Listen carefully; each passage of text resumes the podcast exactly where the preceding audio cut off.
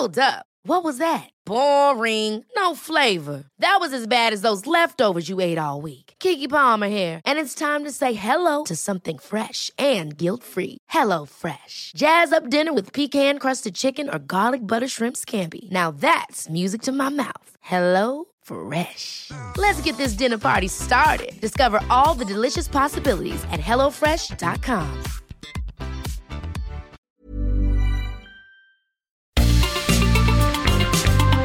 Heraldo Media Group presenta la información y el entretenimiento que usted necesita para estar enterado también en su descanso. Alejandro Sánchez y el informativo Heraldo fin de semana. Por el Heraldo Radio, con la H que sí suena y ahora también se escucha.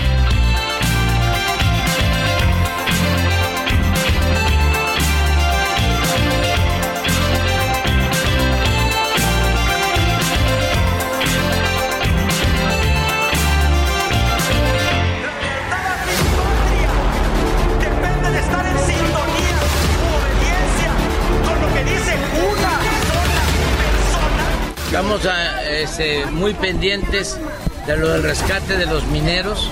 Siguen bajando los niveles del agua, de los pozos. la mano izquierda que explota por parte de Ahí, ahí ya estoy al aire, se supone. malas condiciones a la Barbie Juárez. Más o menos de la primera fase de la obra de modernización de la línea 1 del metro para la nueva línea 1 del metro. Llevamos alrededor del 30%. Yo creo que hay algo peor que pa- partidos y políticos corruptos, que es una sociedad apática, irresponsable y víctima o victimizante.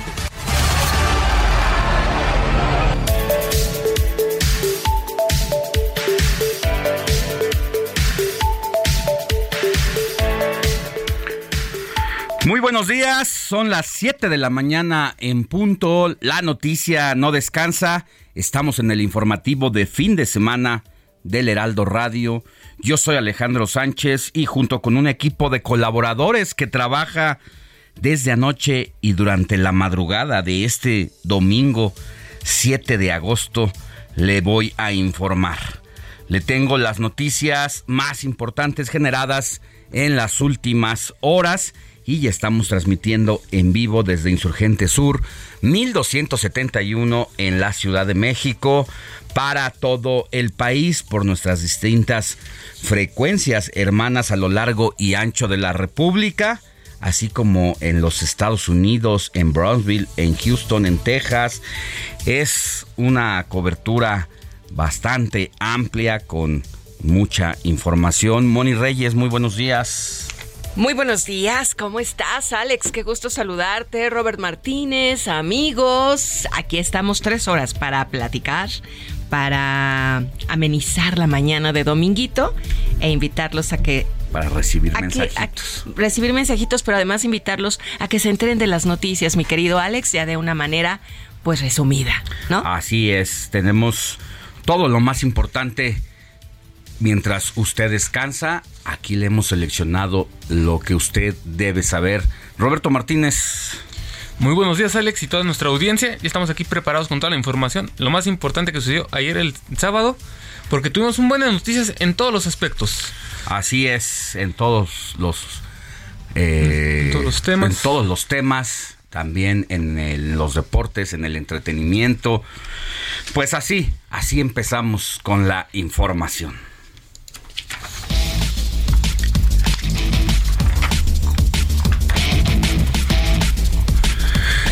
El presidente Andrés Manuel López Obrador volvió a defender la contratación de médicos cubanos por parte de su administración y justificó que si José Antonio Mid o Ricardo Anaya hubiesen ganado la elección presidencial en 2018, ambos estarían rechazando esta ayuda. Así lo dijo el presidente López Obrador. Estamos a, este, muy pendientes de lo del rescate de los mineros.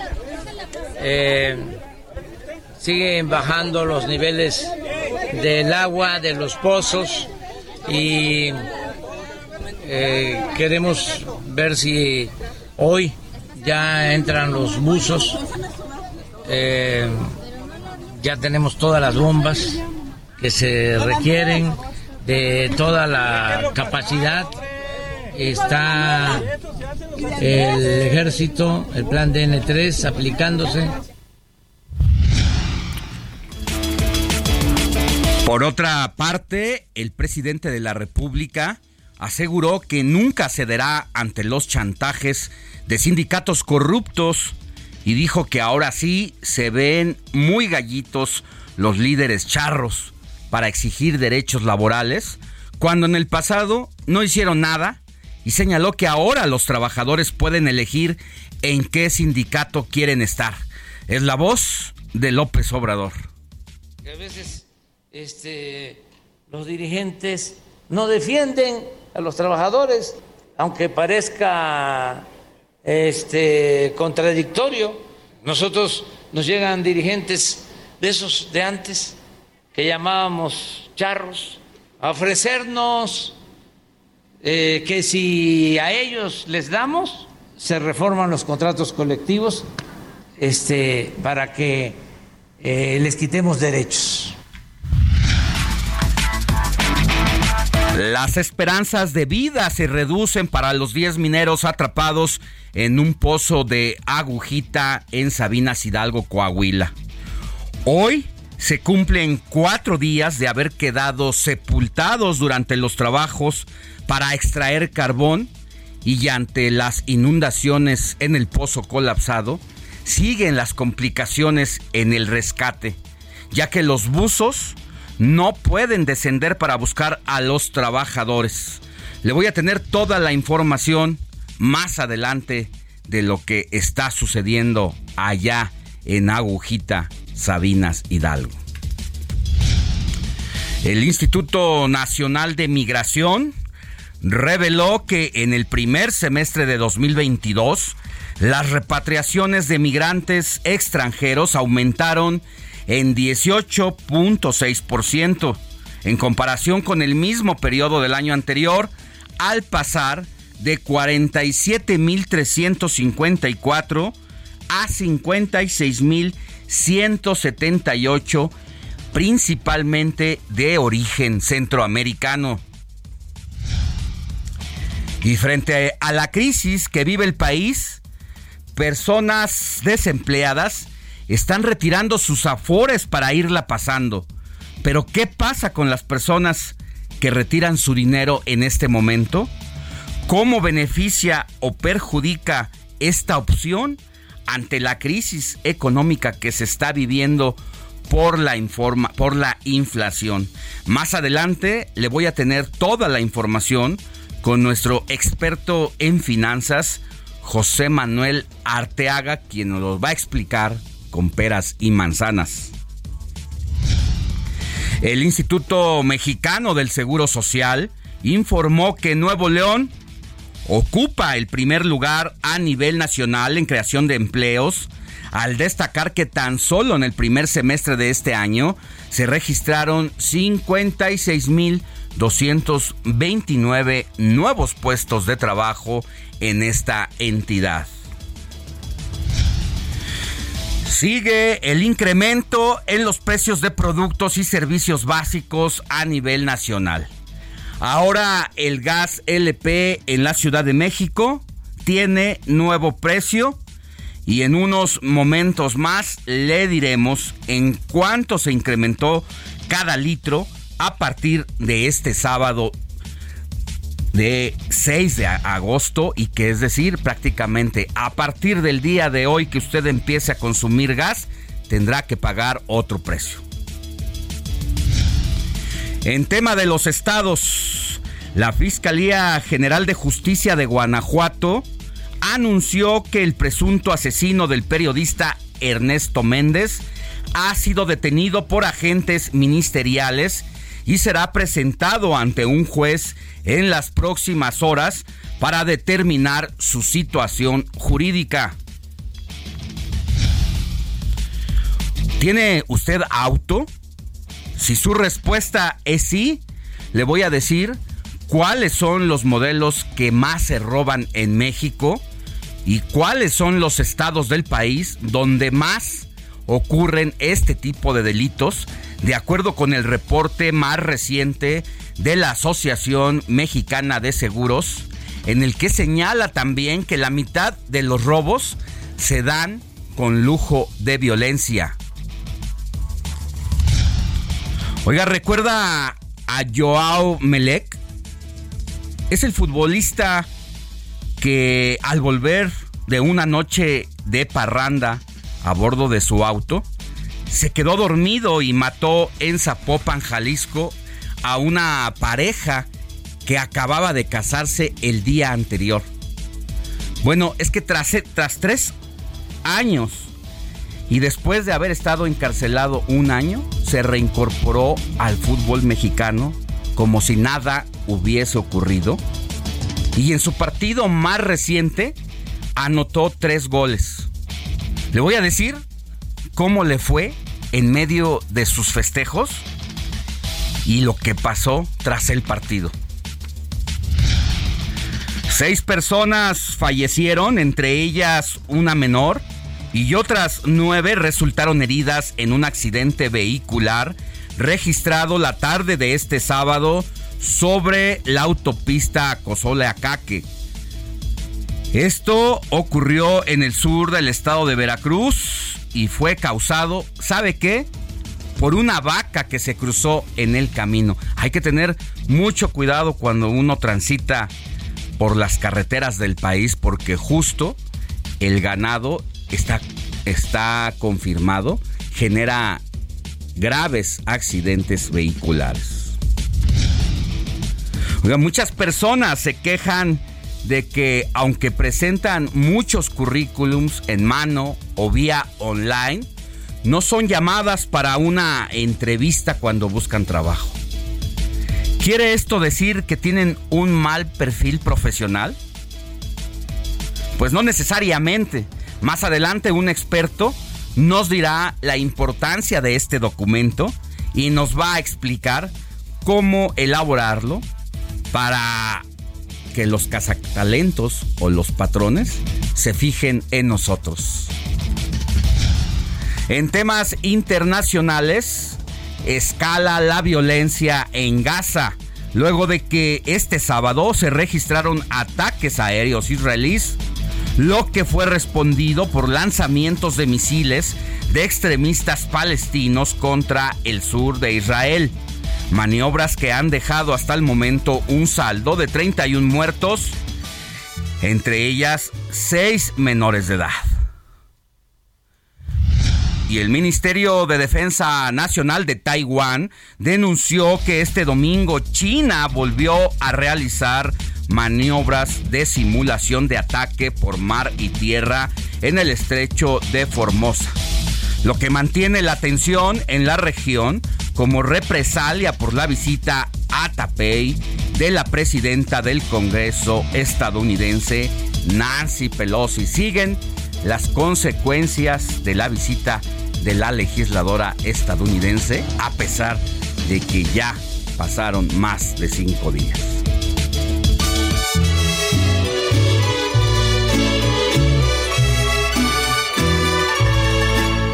Estas son las mañanitas que cantaba el rey David. Vámonos con mi querida Moni Reyes para que nos digas, Moni, ¿a quién tenemos que correr a abrazar en este dominguito 7 de agosto? Muy buenos días, Alex. Ya los había saludado, amigos, y si ustedes en este momento se están empezando a enlazar con nosotros a través de su radio, de nuestra aplicación www.elheraldodemexico.com.mx, por Alexa Radio, por donde ustedes gusten y manden, aquí estamos. Pues si alguien tiene en la familia o ahí al lado alguien que se llame Cayetano, felicidades.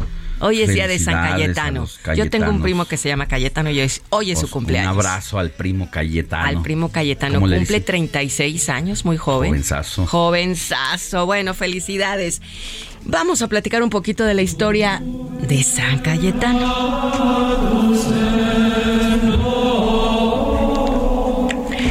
Conocido como Padre de la Providencia y patrono de los desempleados y patrono de lo incurable. Nació en Vicenza en el siglo XV y pertenecía a la famosa familia de los condes de Fien. Recibió el nombre de Cayetano en honor a un tío recién fallecido, que era un canónigo docente de Derecho en la Universidad de Padua, al sudeste de Roma. Gracias a las relaciones de esos tíos, tuvo la oportunidad de ser nombrado protonotario apostólico en la corte del Papa Julio II en Roma. Desde ese puesto ayudó a reconciliar a la Santa Sede con la República de Venecia. Se retiró de la vida cortesana en el año 1513 y fundó una sociedad de sacerdotes y prelados llamada el Oratorio del Amor Divino. Fue ordenado sacerdote dos años después, trabajó como confesor y en 1572 retornó a su ciudad, a Vicenza. Allá en Venecia fundó un hospital para enfermos incurables y Cayetano dedicó toda su vida a luchar contra la reforma protestante.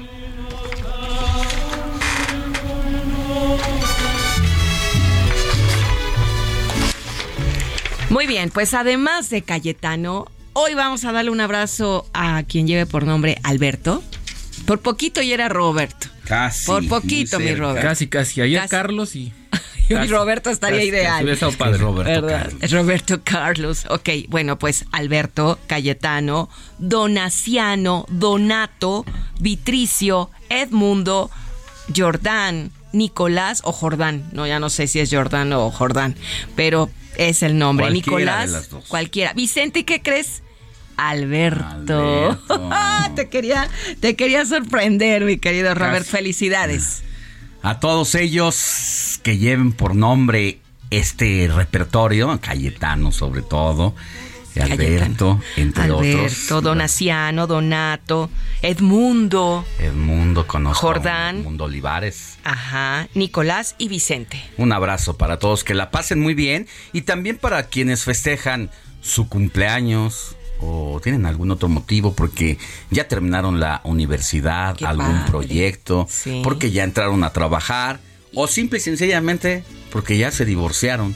Eso también es motivo de festejo. También, pero también una nueva vida, ¿no? Por ejemplo, alguien tiene la noticia de que sí. va a esperar bebé, pues felicidades. También. O quien ya está en este momento a punto de parir, diría mi abuelita, pues que le vaya muy bien y bienvenido ese bebé. Pues un saludo y un abrazo a todos los que lleven estos nombres, los que tengan este o algún otro motivo para Festejar. estar feliz. Un abrazo. Y Moni, antes de que Sí. pasemos a otras cosas, de una vez ofrécenos por favor el WhatsApp del informativo de fin de semana para que nos manden mensajitos, denuncias, otras felicitaciones, lo que quieran hacer llegar aquí. Sí, con mucho gusto. Aquí viene el número de WhatsApp. No nos llamen, solo escriban o manden un mensaje de voz, por favor, porque estamos en la cabina al aire, entonces no podemos contestar. 55 91 63 51 19. 55 91 63 51 19. De nueva cuenta, 55 91 63 51 19. Aquí nos pueden escribir desde este instante porque Robert Martínez y todo este equipo del informativo fin de semana estamos listos para dar salida a sus mensajes. Así es. Vamos a también más adelante en el transcurso del informativo de fin de semana a hacer enlace a distintos estados de la República con los titulares de los espacios más importantes en noticia, sobre todo del Heraldo, como es el enlace con Misael Dávila, titular del noticiero El Heraldo Monterrey, para abordar temas de la agenda de aquella entidad, con Pastor Matías, titular del noticiero Heraldo Oaxaca, con Mafalda Aguario, titular del noticiero El, El Heraldo Guadalajara, con todos y cada uno de ellos para abordar los temas de la agenda de sus respectivas entidades. Y Alex, que no se nos olvide que hoy es Día Mundial de la Lactancia Materna. Cuéntanos un poquito más. Les platico brevemente que eh, del 1 al 7 de agosto se celebra en más de 170 países esta Semana Mundial de la Lactancia Materna. ¿Cuál es el objetivo? Fomentar, obviamente, la, la lactancia de la leche materna o natural y mejorar, pues, la salud de los bebés de todo el mundo.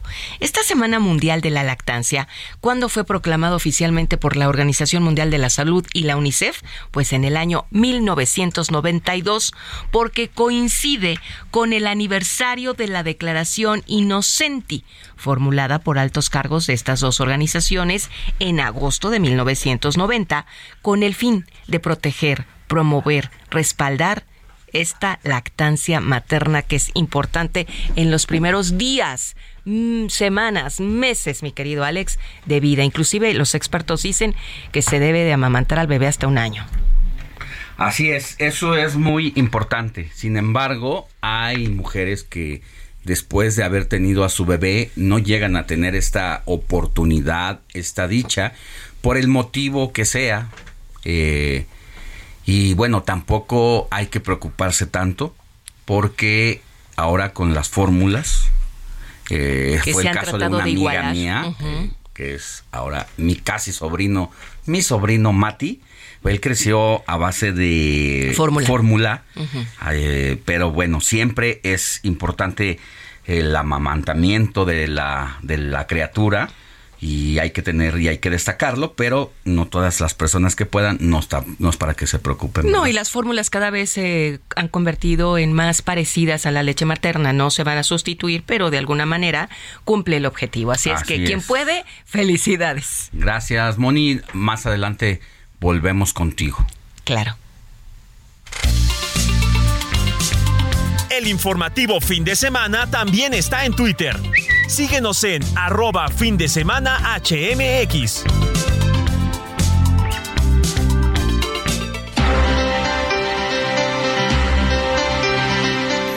Siete de la mañana con 21 minutos, hora del centro del país. Vámonos contigo, querido Jorge Mile, porque nos tienes un resumen de lo más importante generado en el mundo deportivo de este fin de semana. Buenos días. Saludos Alex, vamos con el adelanto en los deportes, jornada 7 de la Liga MX. Los Rayados son líderes del torneo y ayer golearon con facilidad a León al son de 5 por 1 con triplete de Poncho González. Y eso que los regios fallaron un penal Santos. Santa goliza la que le propinaron al Cruz Azul en Torreón 4 a 0. Al 18 Javier Correa, Hugo González al 48. Lalo Aguirre al 52 y cerró la fiesta Orrantia al 57. Este domingo a las 12 del día Toluca contra Tijuana. A las 13 horas en duelo internacional. Los Pumas de la UNAM visitan al Barcelona en el Camp Nou en juego por el título Joao Gamper 2022 con todo y Dani Alves. Regresamos a la cruel realidad y a las 4 de la tarde Atlético San Luis en contra del Necaxa. A las 6.05 Pachuca contra los Tigres en la Bella Airosa. Y a las 8 de la noche América contra los Bravos de Ciudad Juárez. Más adelante vamos a platicar más de los deportes.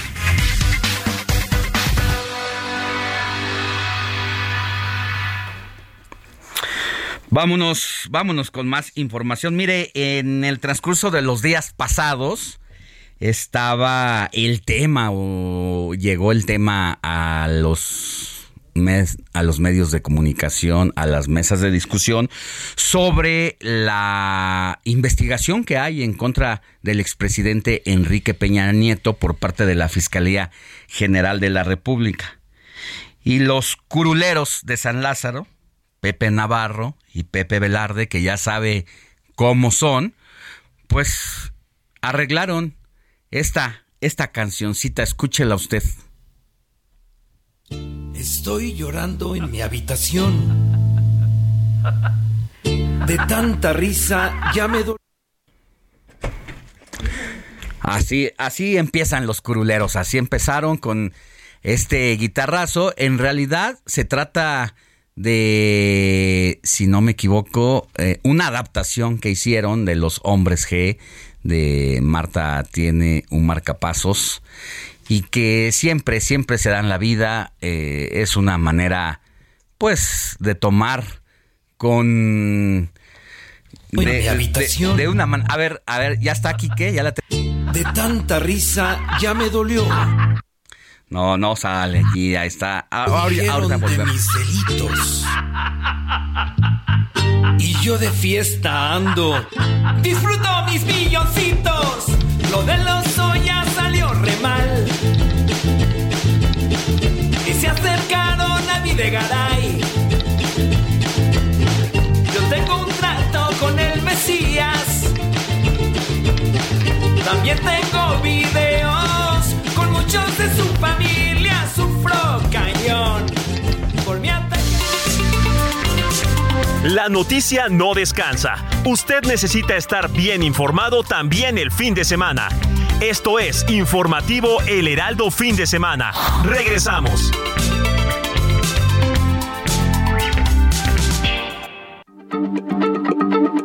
Heraldo Radio, la H se lee, se comparte, se ve y ahora también se escucha.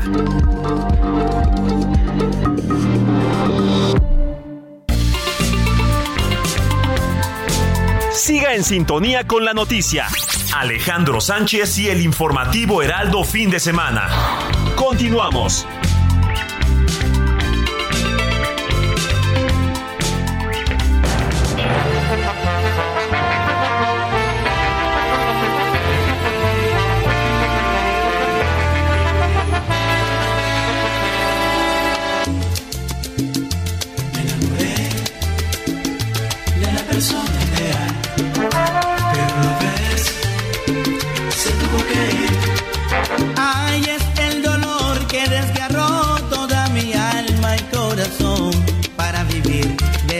Recuerdos de ese amor. Cuando agarrados de la mano en el parque nos besamos y las lágrimas caían en los pétalos de rosas y tristemente me dijiste así, me tengo que ir.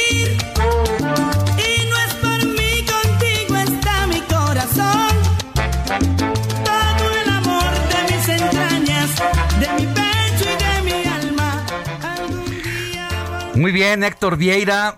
Muy buenos días. Nos pones alegres, con ganas de bailar ya desde esta mañanita templada de domingo 7 de agosto. Así es, mi querido Alex, amigos del auditorio Moni, muy buenos días. Buenos Me días. imaginé, me remonté un poquito en el tiempo y Salón Q presenta algo así más o menos de ese estilo. Porque empezamos muy movidos con sabor latino, con este tema que estamos escuchando de la agrupación colombiana venezolana, corrijo, venezolana. Adolescentes Orquesta, esto se llama Persona Ideal. Y este tema se estrenó el- en el disco del mismo nombre, Alex Mooney, fue estrenado en diciembre de 1996 y fue ayer que se cumplieron 25 años, el 6 de agosto de 1997, cuando este tema y este disco alcanzó el disco de platino en México por superar las 40 mil copias vendidas. Algo que es muy meritorio, Alex Money, porque si tomamos en cuenta 1997, no teníamos todavía plataformas digitales, el acceso a internet todavía era limitado. Muy, era muy limitado. Muy poca la gente que todavía tenía acceso. Quien tenía internet en su casa o simplemente quien tenía una computadora, pues eran privilegiados y decíamos eran los riquillos del salón, de la clase, no sé, del trabajo. Y pues esto fue lo que alcanzó la persona ideal, esta canción y este disco del mismo nombre de la Adolescentes Orquesta. Y de ahí se desprendieron otros éxitos eh, a finales de la década de los noventas, la segunda mitad y ya lo que fue el principio de los 2000 pues fue un año muy movido en materia de música eh, latina, sobre todo los géneros tropicales como la salsa, el merengue.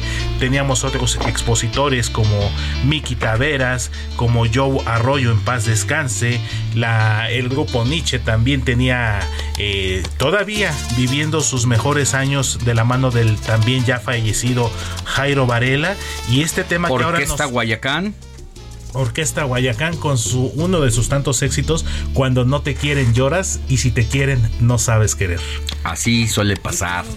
Así pasa cuando sucede, mi querido Alex. Y ahora esto que estamos escuchando de fondo, esto se llama Anhelos. Esto salió un año después, después del éxito que tuvo Adolescentes Orquesta con Persona Ideal, pues siguieron otros éxitos como este que estamos escuchando precisamente, otro titulado eh, Son Mentiras y era cuando los salones de baile, sobre todo en la Ciudad de México, los, los toquines también, pues no podían faltar en este tipo de celebraciones. Mi querido Alex, tú que eras también bailador igual que un servidor en nuestros años mozos. Ay, yo también, Pues ¿eh? igual, Yo también. A mí Moni, no me supuesto. discrimines, porque también no era. Sigo bailando. Sigues siendo bailadora. Sigo bailando. Ahorita me invitas a Le bailar. y gusta que le quiebren la cintura, Me que la lleven. encanta que me, que me guíen en el baile. Sacarle brillo al piso. Y qué Ay. mejor que con unos buenos pasos de salsa, mi querida Moni, de merengue también. Me ¿Por qué no? encanta más la cumbia, pero no le digo que no a la salsa. Pero dice, como dicen por ahí,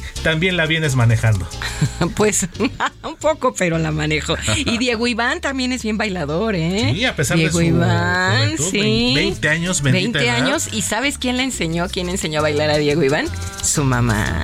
pues Eso es muy es- bonito, que las mamis te enseñen a bailar. ¿Tú, Robert? Este, sí, también sé bailar un poquito, me defiendo. Eso de ser de Iztapalapa también te ayuda bastante.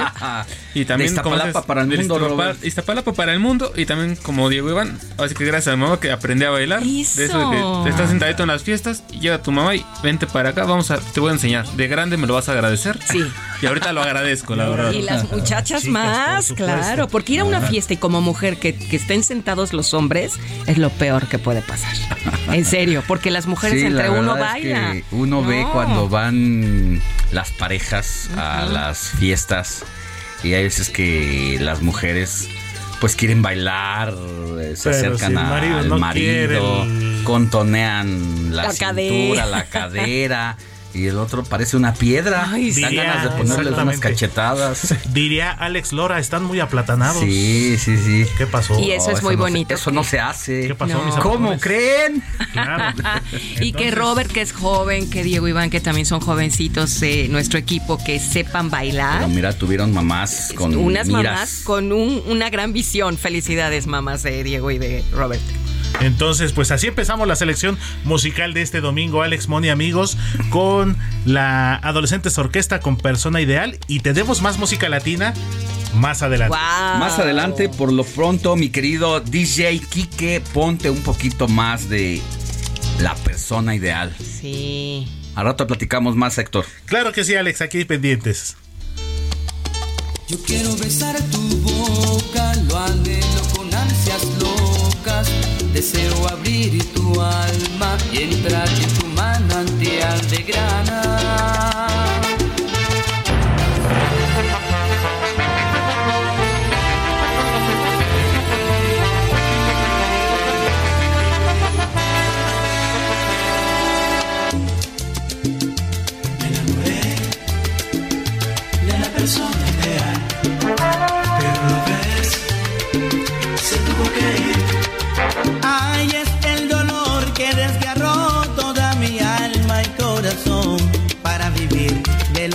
Recuerdos de ese amor. Cuando agarrados de la mano en el parque nos besamos y las lágrimas. El informativo fin de semana también está en Twitter. Síguenos en arroba fin de semana HMX.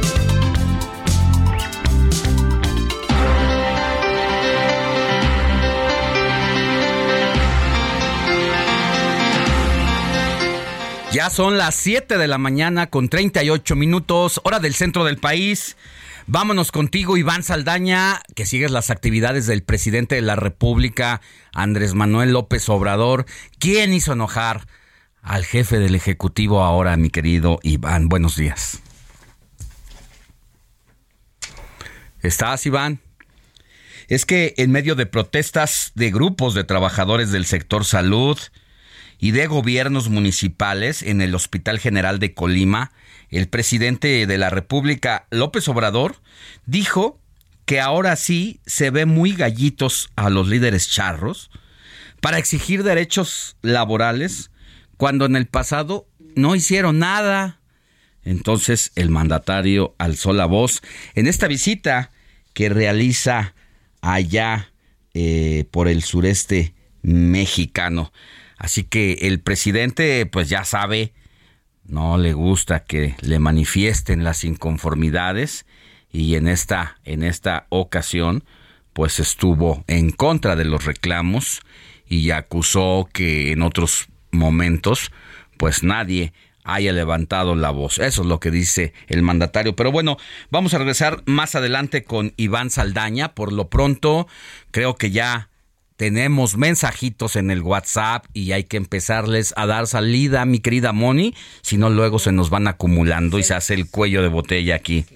Y lo que pretendemos es pues dar salida a todos los eh, mensajes que amablemente que se toman el tiempo nuestros amigos para escribir 559163 5119 559163 5119 Muy buenos días Alex Simón y les escribo para saludarlos y para ver si ustedes me hacen caso. Tengo un árbol muy frondoso pero que ya tapa la luminaria y no permite que la iluminación penetre. Está ubicado en la calle de la Corona número 39 de la colonia industrial. Gustavo Amadero es la alcaldía Ciudad de México. Agradezco su atención, les mando saludos, aclaro que ya lo reporté con la alcaldía desde hace como un mes. ¿Y qué crees, Alex? Pues no ¿Qué han pasó? recibido respuesta. Espero ustedes puedan apoyarme y bueno, volvemos a repetir, necesitan que vayan a cortar un árbol muy frondoso o que lo poden porque tapa la luminaria. Esto está en la calle de la Corona número 39, Colonia Industrial Gustavo Amadero.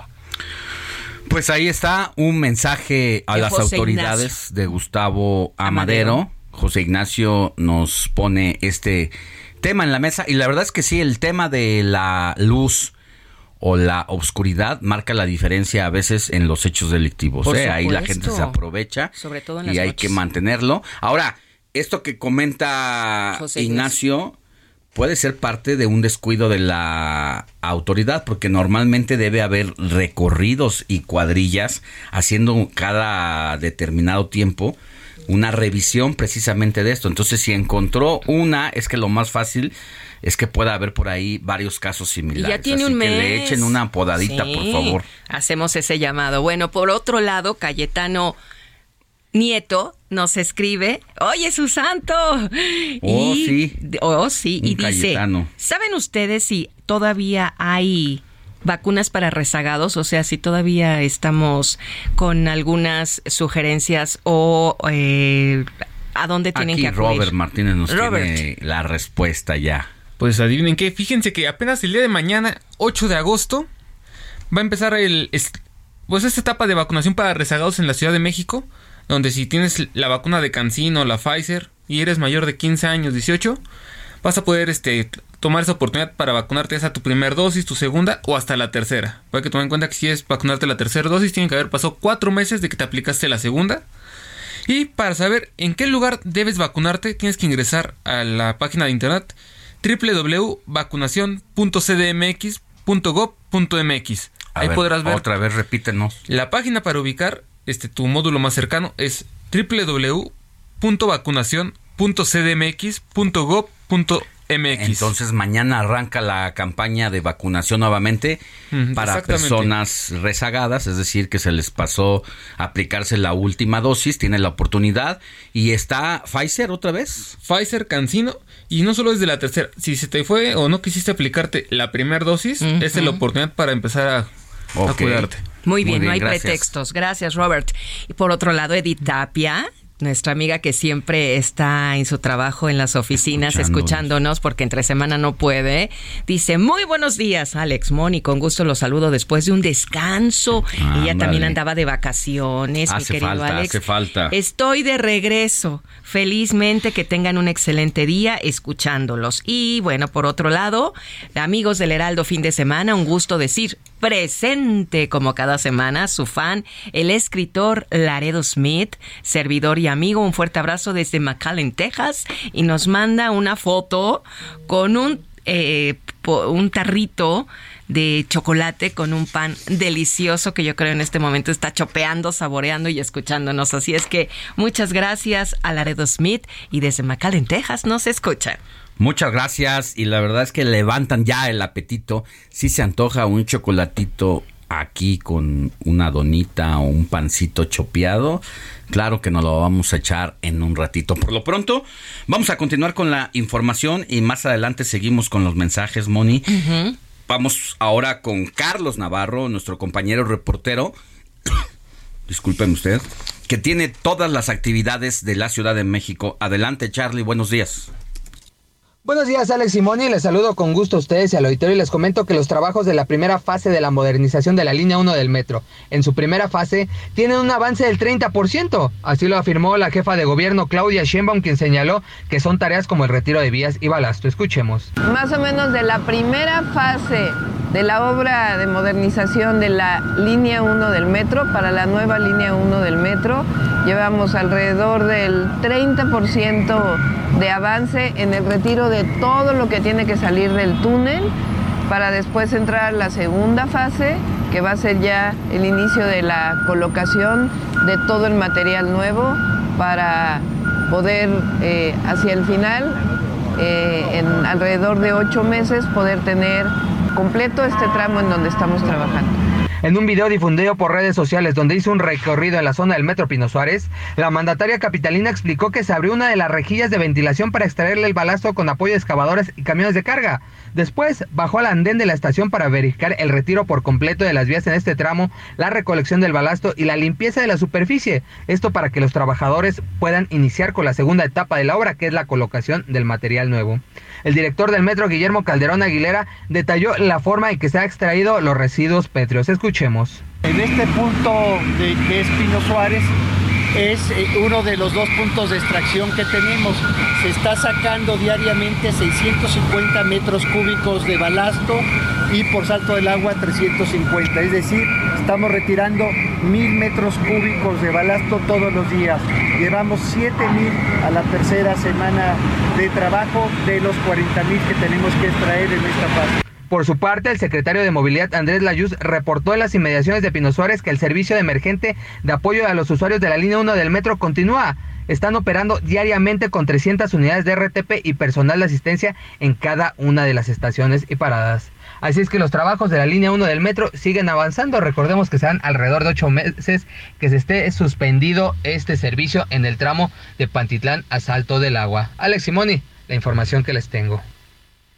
Muchas gracias, querido Carlos. Vamos a estar pendientes de todo este trabajo de modernización de la línea 1 del sistema de transporte colectivo. Que vaya que le hace falta a todas las líneas, Moni, no solamente a la línea 1, a la línea 2, a la línea 3, a la línea 4. Bueno, la línea más reciente, la línea 2, se colapsó. Así que tenemos que tener cuidado, pero sobre todo inversión para mantener modernizadas pues este que es uno de nuestros transportes más importante, no solamente de México, sino de América Latina. de América Latina y también que es un ejemplo en muchas ocasiones del mundo. Fíjate que también han venido ingenieros de Francia, por ejemplo, ya hace algún tiempo, a ver cómo estaban las líneas y se regresaron muy contentos de ver todo lo bueno que, que, que vieron, pero definitivamente Dicen, pues falta una manita de una gato. manita Hay que recordar que precisamente la línea 1 del metro que se está modernizando fue construida en gran medida por el gobierno de Francia y que María Félix, la doña del cine, fue parte esencial porque su esposo Alex Berger era muy amigo del presidente de Francia en turno y fueron los enlaces con el gobierno francés para que se instalara ese proyecto de la línea 1 en el país después de que había habido un sismo en 1957 que derribó muchos edificios en la Ciudad de México y en e incluso el Ángel de la Independencia fue muy complicado. Cuando se presenta este proyecto de la línea 1,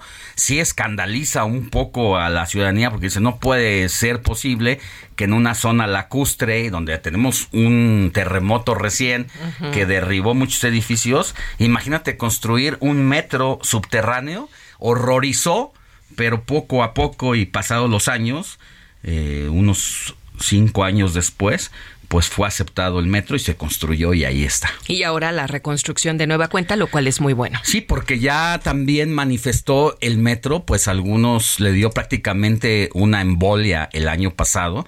Aquí en Salto del Agua, esa, toda esa parte se quemó y ahí fue donde las autoridades dijeron, dijeron, es inaplazable ya el mantenimiento y modernización y se está desmantelando todo es como prácticamente hacer una línea nueva. Vamos a estar pendientes. Por lo pronto, ahora sí regresamos con Iván Saldaña, quien nos tiene toda la información del presidente de la República, querido Iván, y quién hizo enojar ahora a nuestro a nuestro jefe del ejecutivo. Buenos días. ¿Qué tal, Alex Auditorio? Buenos días.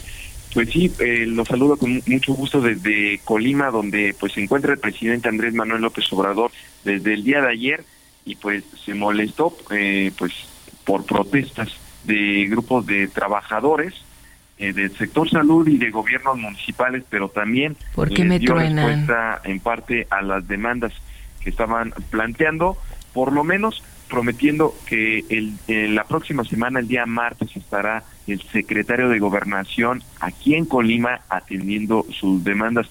Lo dijo desde el Hospital General de Colima, donde el presidente López Obrador pues señaló que ahora sí ven muy gallitos a los líderes charros para exigir derechos laborales cuando en el pasado no hicieron nada. Eh, habló, por ejemplo, cuestionó que qué hacían cuando había 80 mil trabajadores del sector salud contratados por un contrato temporal que hacían, eh, ahí dijo qué hacían eh, esos líderes charros. Eh, dijo que hoy, el día de el día de hoy, el gobierno federal está atendiendo las demandas justas de los trabajadores y está en proceso de basificación de todos ellos. Defendió también pues la contratación de médicos especialistas cubanos eh, y dijo pues van a contratar más del extranjero y lo defendió porque señaló que en el país hacen falta médicos, no están lo suficientes, están en formación, pero dice eh, pues se deben de contratar más, incluso dijo, criticó que si en 2018 hubiera ganado la presidencia el priista José Antonio Miro, el panista Ricardo Anaya, ellos también pues hubieran defendido el modelo neoliberal en el cual no se preocupaban de los especialistas, de que hayan suficientes especialistas, médicos especialistas en el país, pero vamos a escuchar cómo lo dijo eh, el día de ayer por la tarde. Si hubiese ganado MIT, hubiese ganado Anaya, él o los dos, pero más eh, Anaya, estaría en la misma postura, rechazando que vengan eh, cubanos a ayudarnos ahora que lo necesitamos. Pero ganamos nosotros y nosotros venimos de un movimiento popular. Venimos de luchar con el pueblo y queremos democracia, poder del pueblo, para el pueblo y con el pueblo. Alex, pues el presidente, este evento del presidente López Obrador arrancó entre ovaciones, pero también entre abucheos. Eran dos grupos. El primero de ellos, en las primeras filas, pues eh, eran invitados y vitoreaban. Es un honor estar con Obrador y aplausos a la gobernadora, también vítores a la gobernadora. Y el segundo, eh, un grupo de alrededor, eran pues casi mil trabajadores los que estaban ahí eh, de 10 municipios de Colima gritaban justicia, justicia, salarios justos. Había otro grupo también todavía de, médico, eh, de, de personal médico que exigía bases. Se le juntaron los, grupos, las manifestaciones al presidente López Obrador y a la gobernadora eh, también Indira, pero el presidente, pues de manera hábil, una, con una habilidad política, en ese momento, pues ahí es cuando prometió que la próxima semana el secretario de Gobernación los va a atender y pues de hecho cambiaron aplausos y por parte del grupo amplio de trabajadores de- de empleados del municipio, pues ellos se fueron saliendo porque se escuchó entre sus líderes que estaban señalando que ya había un acuerdo de pues tener eh, una, una mesa de diálogo entre los líderes sindicales y el gobierno estatal y federal, Alex Auditorio. Muy bien, Iván Saldaña, ¿en dónde sigue actividades el presidente de la República este domingo 7 de agosto? Igual también hoy sigue aquí en Colima, va a supervisar de manera privada también algunos eh, unas obras carreteras aquí en el estado y a las 10 de la mañana también continúa eh, un acto público también en este en este tema de revisar el plan de IMSS Bienestar. El día de ayer así hizo esta supervisión y también escuela el, el avance de las del programa de las universidades Benito Juárez. Cuídate mucho, Iván, que tengas buen día. Buenos días a todos. Muchas gracias. ¿Cuáles son los carros más robados y los que han sido más robados durante el 2022 en nuestro país? Al volver de una pausa, se lo voy a contar.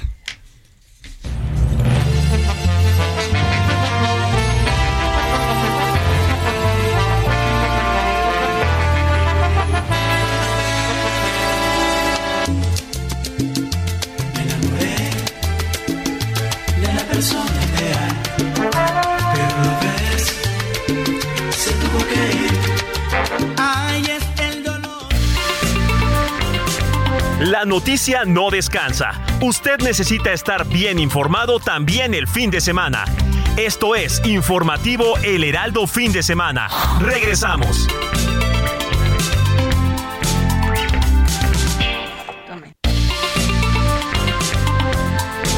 Siga en sintonía con la noticia. Alejandro Sánchez y el informativo Heraldo Fin de Semana. Continuamos.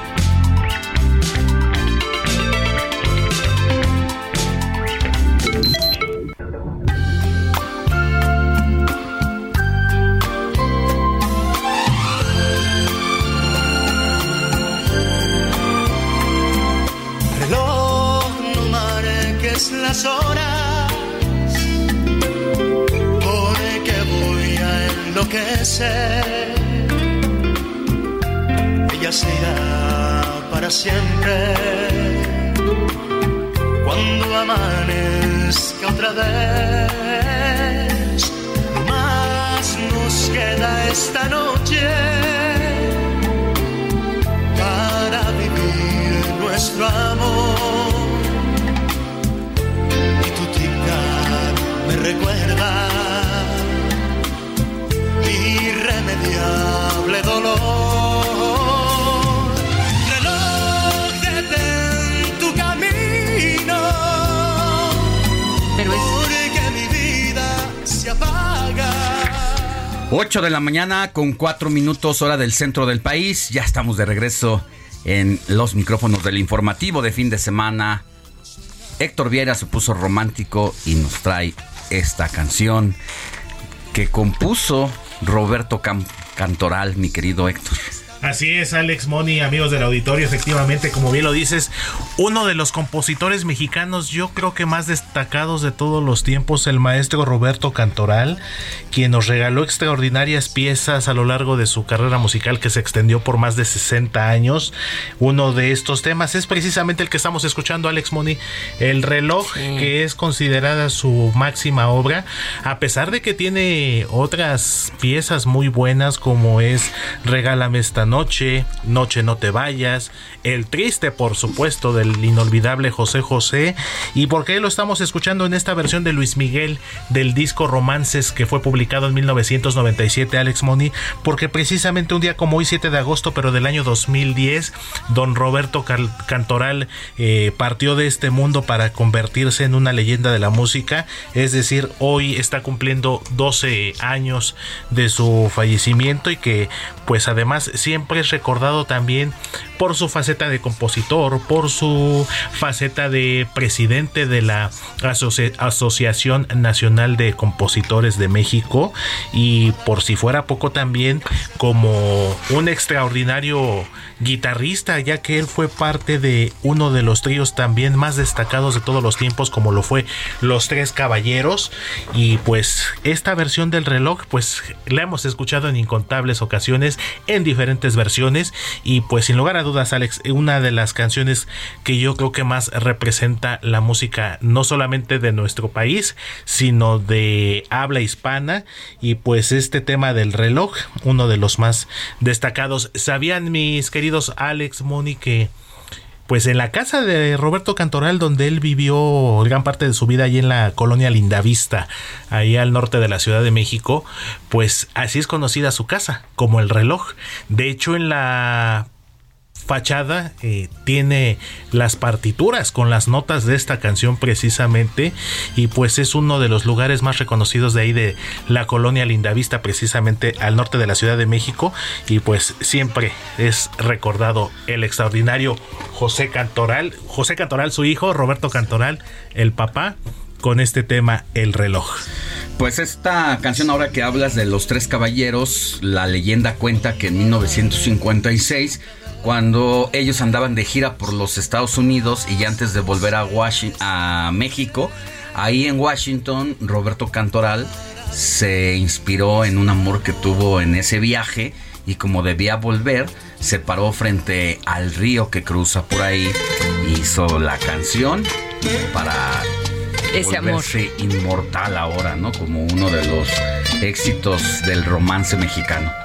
Así es, mi querido Alex. Eh, grandes anécdotas. Yo creo que eh, es muy importante destacar que detrás de las grandes canciones de todos los tiempos siempre hay una historia.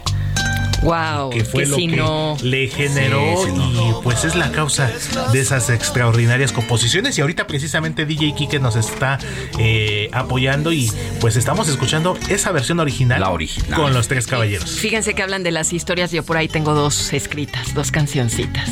Ah, que ya me buscaré algún intérprete que, Pero necesitamos que, quiera que las lea, ¿verdad? que aquí las interprete. Sí, próximamente lo haremos. Y el registro, por supuesto. Pues sí, pero pues eh, eh, esto viene a colación porque detrás de cada historia, detrás de cada persona, siempre hay algo que escribir, ¿no? Y que quede para la posteridad. Ya nos dirá Moni en qué se inspiró cuando la la registre ante derechos de autor para que pueda entonces contárnoslas aquí, leerla y decirnos en quién pensaba cuando arrastró el lápiz. Cuando arrastré la COVID. Cuando te llegó la inspiración. Cuando me llegó la inspiración. Eso siempre, cada noche me llega. Excelente, mi querida Moni. Entonces vamos a escuchar todavía otro poquito del reloj, Alex Moni. Esta que es la versión original, por supuesto, eh, de la mano de Roberto Cantoral y los Tres Caballeros.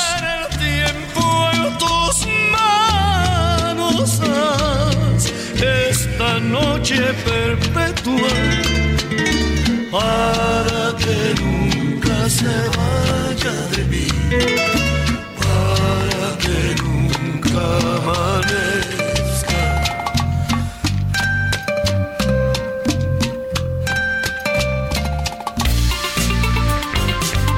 El informativo fin de semana también está en Twitter. Síguenos en arroba fin de semana HMX.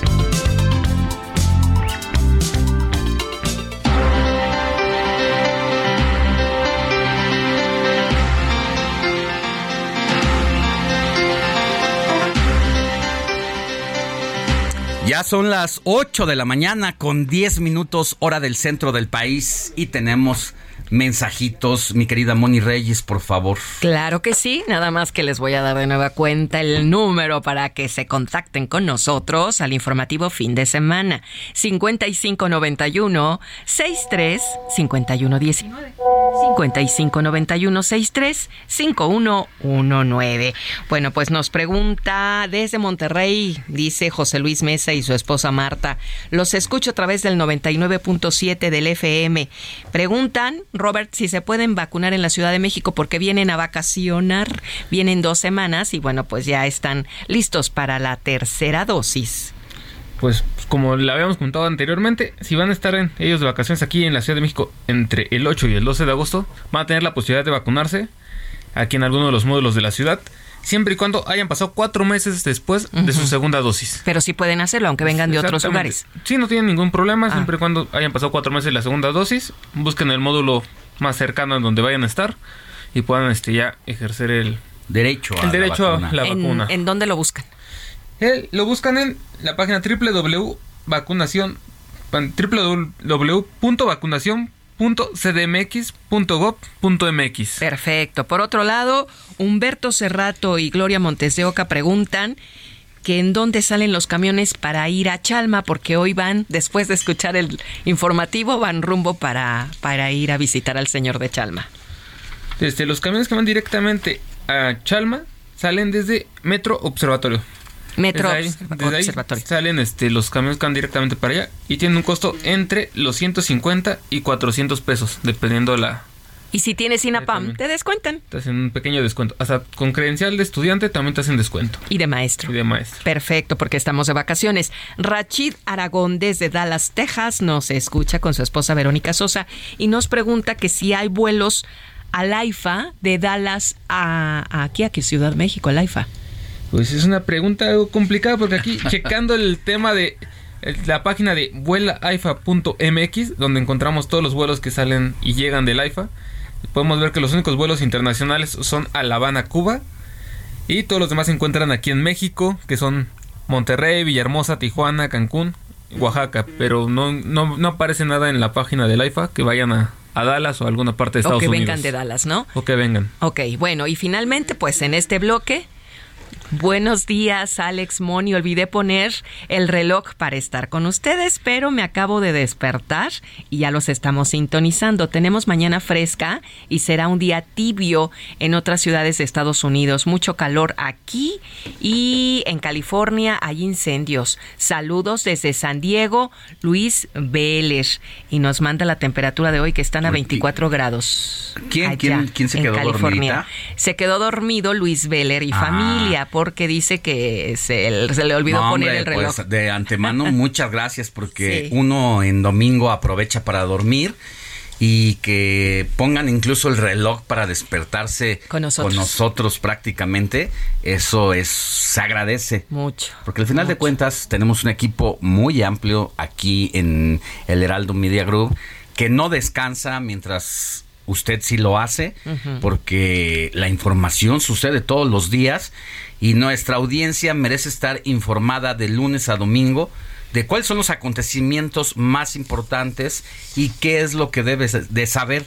Entonces aquí desde ayer en la noche, durante la madrugada, y que se despierten para informarse y entretenerse también, se agradecerá siempre, Moni. Así es, muchas, muchas gracias Luis Veller y todos los que se han contactado con nosotros. Eh, con nosotros repito el número 559163 5119. Ya estamos listos para seguir recibiendo sus mensajes, dudas, preguntas. Aquí está Robert Martínez. Bueno, recuerde que tenemos mucha información más. Estamos ya en la segunda hora del informativo, pero estaremos juntos hasta las 10 de la mañana y le recuerdo que vamos a tener diversos temas. Ya hemos ido desarrollando algunos, pero todavía nos, nos faltan. Por si usted nos acaba de sintonizar, pues le recuerdo que las esperanzas de vida se reducen para los 10 mineros atrapados en un pozo de agujita en Sabinas Hidalgo, Coahuila. Hoy se cumplen cuatro días ya de haber quedado sepultados durante los trabajos para extraer carbón y ante las inundaciones en el pozo colapsado, siguen las complicaciones en el rescate, ya que los buzos no pueden descender para buscar a los trabajadores. ¿Cuántas historias melancólicas se escriben en una situación como esta?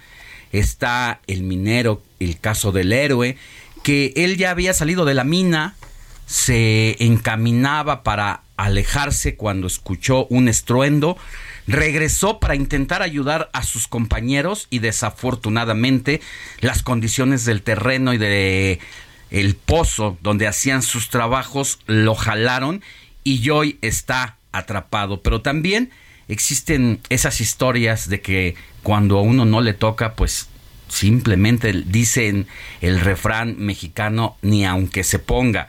Y es el caso de otro minero que acababa de salir justo porque sintió sed, tenía un poquito de hambre y se dirigía a ir por su lunch y por su bebida refrescante cuando en eso vino el desafortunado colapso. Lo que sí ha dejado ver esta situación es que no parece un incidente, sino es una tragedia porque las condiciones en que vienen trabajando los mineros no es la primera vez, han quedado al descubierto desde principios de 2000 y desde antes, pero en este siglo han ocurrido por lo menos tres o cuatro casos muy alarmantes en el que hemos descubierto, hemos ido conociendo cómo la Secretaría del Trabajo, pues simple y sencillamente está incompetente ante la manera de trabajar de estas empresas al margen de la ley, al margen de los reglamentos que deberían estar eh, con todo el rigor para evitar catástrofes y que los trabajadores pues padezcan estas circunstancias. De eso vamos a hablar, entre otros temas. También le decía, eh, muchas personas se quejan de que aunque cuando van a buscar trabajo presentan sus currículums en mano o vía online, no son llamadas para una entrevista. ¿Quiere esto decir que tienen un mal perfil profesional? Pues no necesariamente.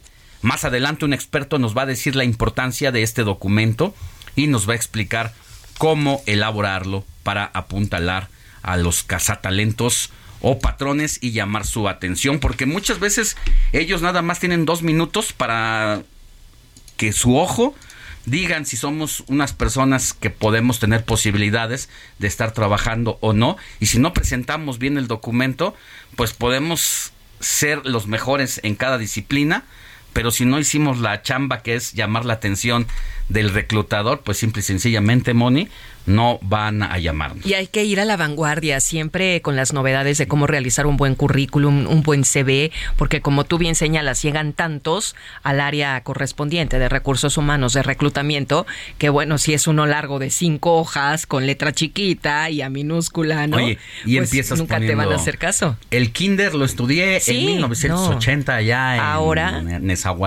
Nezahualcóyotl y no sé qué. ¿Dejaremos? Y luego la primaria, porque hay personas que hacen eso. Sí, desde el kinder, Ponen guardería. Eso, eso, ah, es lo que menos les importa a quienes están haciendo el reclutamiento. La selección. Hay que poner, eh, seguramente eso va a Exacto, venir un experto. ya nos dirán. ¿Qué es lo que hay que hay que poner para de inmediato ¿Qué llamar la atención exactamente? ¿Qué resaltar para que me hagan caso y sea parte del seleccionado para de una vez? pues, Por lo menos saber, estar entre, claro, entre si los candidatos, ¿no? Claro, claro, y eso va para jóvenes y para adultos y para todos los que Para todas estén las en este momento que ya están en edad chamba. laboral. Sí, sí, sí, claro. Muy bien, pues y también sabes que algo que viene padre de los recreos de la primaria, del Boeing, que vamos a platicar al ratito. ¿Te acuerdas? ¿Te tocó tu tetrapac? Mi tetrapac y mis papitas. Por- oye, ¿todavía se hace el, el Boeing de triangulito? Yo ya no lo he visto. ¿Todavía? ¿eh? ¿Sí? Ah, Porque mira. normalmente ya cada vez el que se consume es el de rectangulito en todos los tamaños. Sí. Desde un cuarto de litro, medio litro y un litro.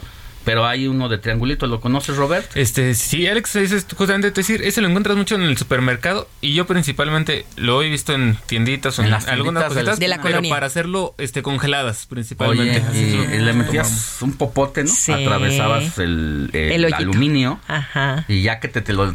y a mí me gustaba mucho porque cuando... Y me gustaba mucho, a veces ni siquiera tenía sed, pero me gustaba tomármelo. Esas porque al final lo inflabas. Ah, Lo ponías en el piso y caías con todo el peso y tronaba. Y Padrísimo. si la maestra no estaba trucha, pues la espantabas. Y pero cuánto cuesta, ¿no, Robert y Alex? ¿Cuánto te gastabas? Digo, Robert es muy jovencito, pero pues yo creo que, que, unos seis pesos.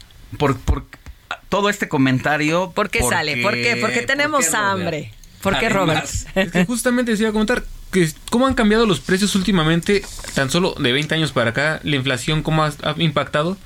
Donde justamente yo pues, recordando estos tiempos de hace unos 15 años cuando iba en la primaria, tan solo con 10 pesos ya, yo ya salía de la tienda con mi juguito, mi frutzi y mis papitas, digamos. Pero ya con 10 O pesos. un Y con- pastelito. exactamente. Y ahorita con 10 pesos tienes que, bueno, a ver, a ver para qué te alcanza porque ya está complicado. No, pues. Pero cómo ha cambiado mucho la- los temas de inflación, porque imagino que antes todavía alcanzaba para mucho más cosas, Así pero es. ahorita 20, con 20 pesos apenas alcanza para a lo mejor este el agua, el refresco, lo que quieras tomar. O si quieres la botana, tienes que andar escogiendo entre qué, qué tienes más antojo. Si una botanita o algo de tomar. ¿Y dónde lo comprabas, Robert? ¿En la cooperativa de la primaria? Yo me tocaba mucho en la cooperativa de la primaria o en, la en las tienditas que, Sí. que siempre estaban afuera de las escuelas. Las señoras que siempre se ponían también con su puestecito Y un carrito. en su carrito casi casi para vender a Oye, los que también estudiantes. deberían estar cambiando las cosas. No ocurre en todos lados, pero eh, tenemos grandes índices de obesidad en el país. Somos campeones en sobrepeso y desafortunadamente en enfermedades relacionadas con la diabetes.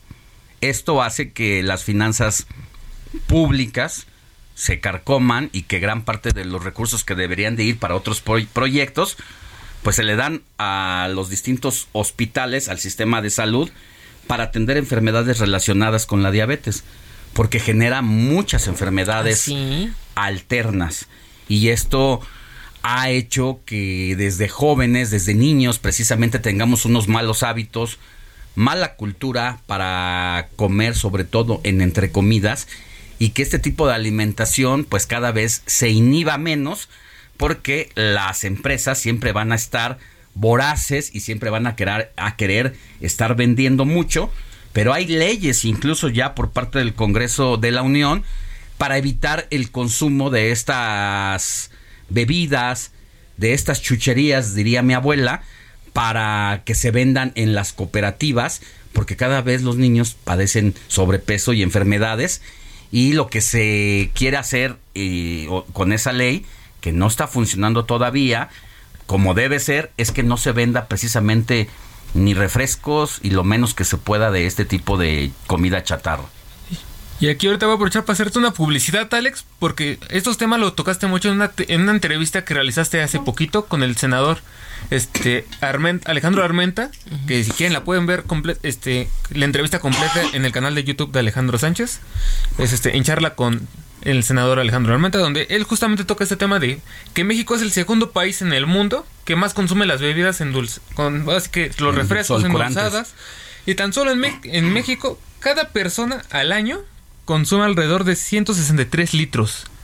Es bastante. Somos campeones también en el Somos mundo en materia de refrescos. Sí, pero desde hace ya algunos años ya se han eh, hecho algunas leyes para las escuelas en referencia a evitar la obesidad, la diabetes en los pequeños y llevar desayunos saludables. La palanqueta, la lechita, Sí. el cuernito, eh, es lo que hemos estado viendo últimamente. Y Fíjate pues, que a mí me tocó hacer en la montaña de Guerrero hace unos años un reportaje y donde hay Coca-Cola, hay pastelitos, hay papitas de todo tipo y yo le preguntaba a una señora que vendía dulces afuera de las escuelas en una comunidad muy muy alejada donde ni siquiera a veces hay leche, pero hay este tipo de comida chatarra y de bebidas. Le preguntaba, "Señora, y no tiene no no tiene no tiene sandía, no tiene fruta, no tiene Sí, joven, y me sacó unas paletas de dulce con Sabor. fi- con sabor a sandía. O figura. Entonces, eso habla y refleja de la situación de cómo está el, los hábitos alimenticios y en los niños. que deberíamos de tener mucha atención. Muchas veces se las dejamos a las autoridades, pero la verdad es que primero la responsabilidad está en casa. En padres. Así es. Vamos a una pausa y volvemos con más información. Reloj, no marques las horas,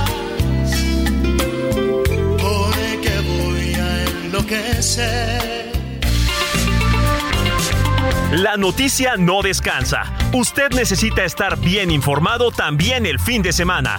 Esto es Informativo El Heraldo Fin de Semana. Regresamos.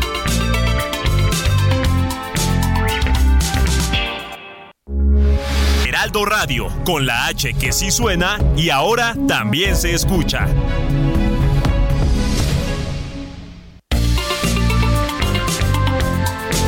Siga en sintonía con la noticia. Alejandro Sánchez y el informativo Heraldo Fin de Semana. Continuamos.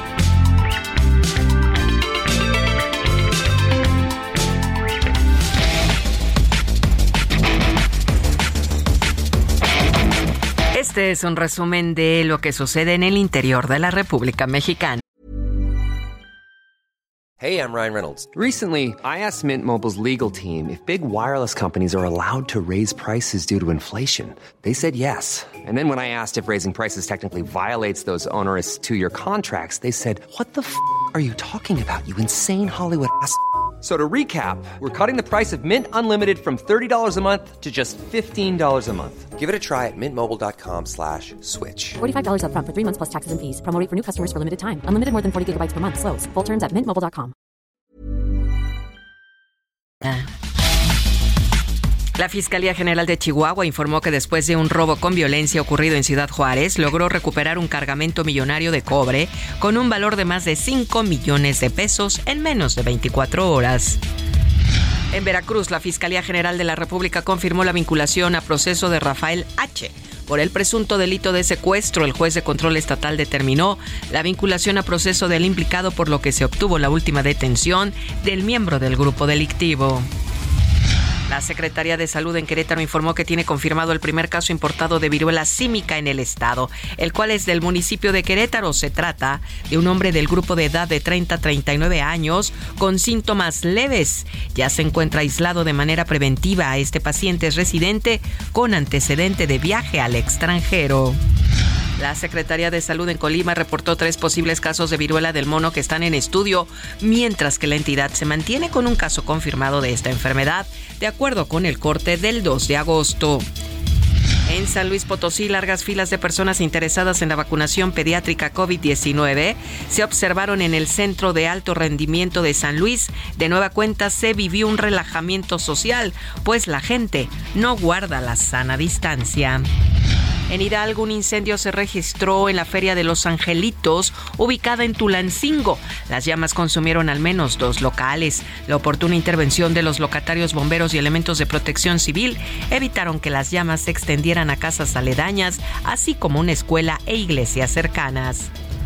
En Tamaulipas, el Servicio Meteorológico Nacional pronostica cielo nublado por la mañana y nublado por la tarde también. Asimismo, se prevé ambiente caluroso durante hoy domingo y posibles tolvaneras en Tamaulipas. El 72% de los municipios de Chiapas se encuentran en alta vulnerabilidad al cambio climático, esto debido a la deforestación, contaminación y carencia de políticas públicas para cuidar el medio ambiente, señalan investigadores ambientalistas de la Universidad Autónoma de Chiapas.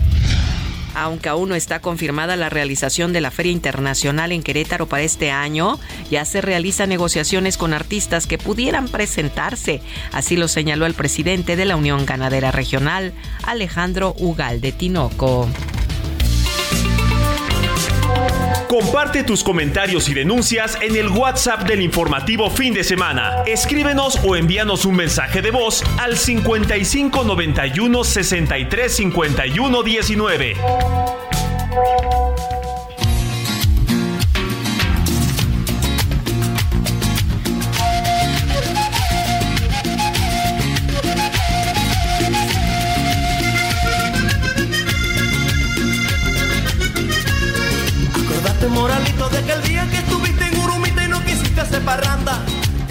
Son las 8 de la mañana con 33 minutos, hora del centro del país.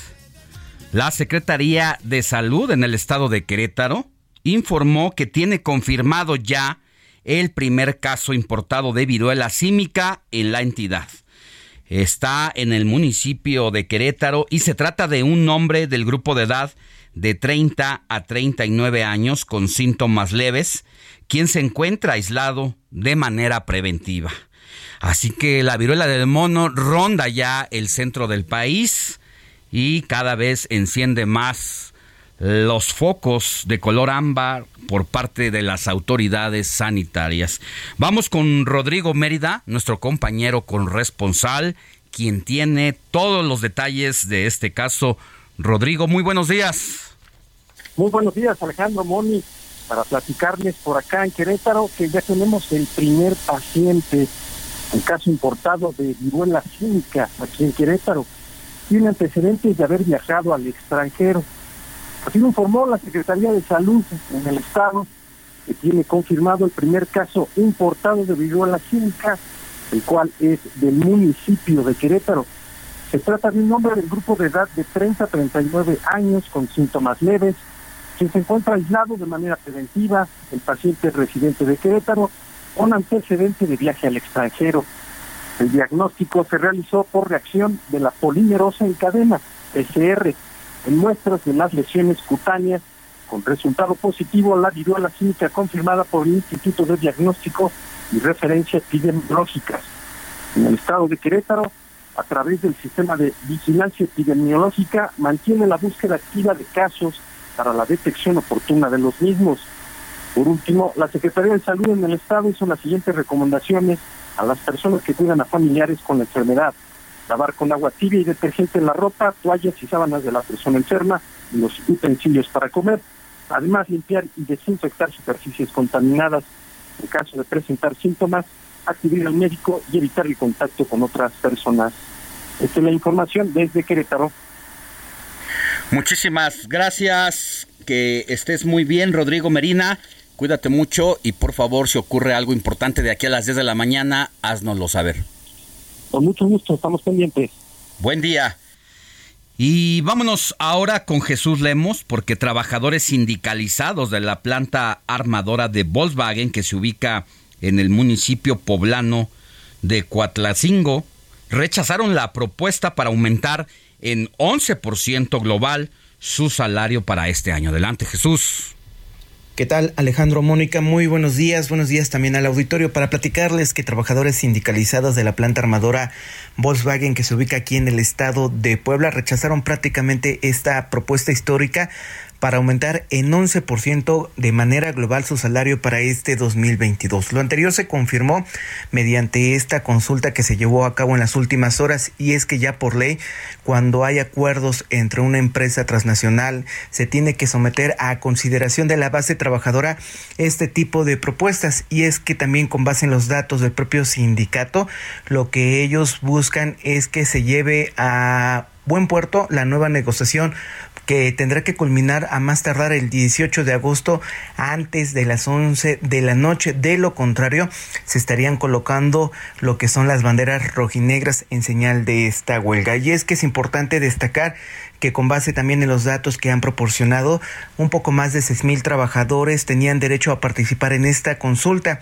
de los cuales 2.248 empleados aceptaron la propuesta, insisto, del 11% para el aumento a su salario en este 2022. Sin embargo, 2.586 trabajadores rechazaron la misma. Por eso reitero que esta empresa alemana tendrá que entrar a una nueva negociación y esto tendrá que finiquitarse a más tardar el 18 de agosto. Hasta aquí la información desde el estado de Puebla. Gracias Jesús, que tengas buen día.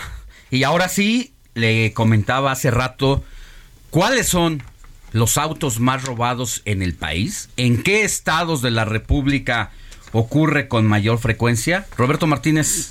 Pues mira que de acuerdo a la Asociación Mexicana de Seguros, este, nos está dando la información de que tan solo en 2021 se reportaron 26.954 unidades que fueron robadas, de las cuales solo se pudieron recuperar un poquito menos de la mitad. Y los estados donde más se ve este delito es el Estado de México, Jalisco, Ciudad de México, Puebla, Guanajuato y Veracruz. Y pongan atención para que si tienen nuestros carros, anden con más cuidado para que son de los que más están robando.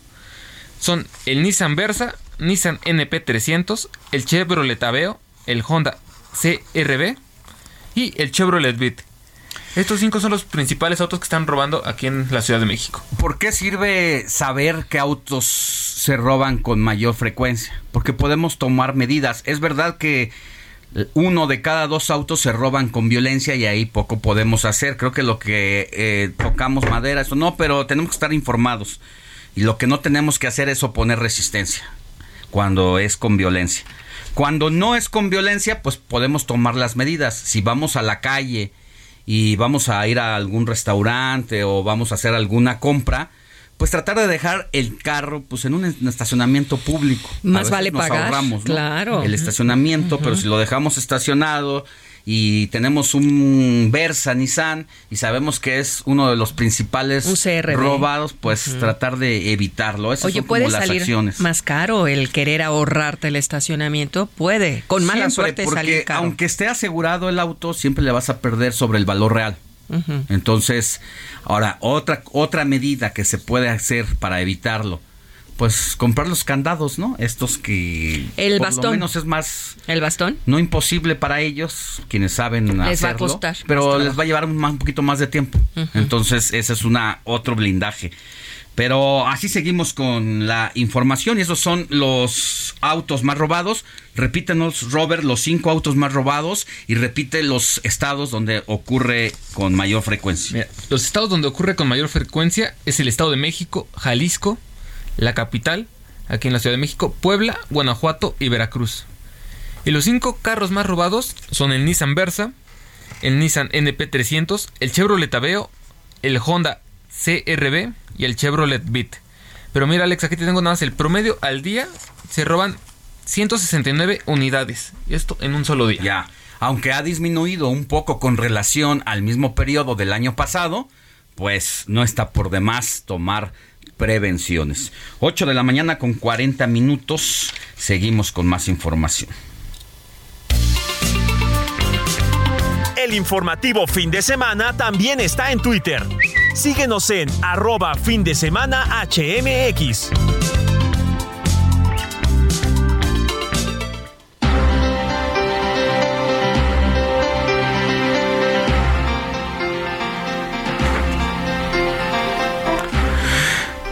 Mire, la empresa Lego anunció una inversión de 507 millones de dólares, de dólares para ampliar sus operaciones en Nuevo León, inaugurando dos edificios más en su planta que está ubicada en el municipio de Ciénega de Flores.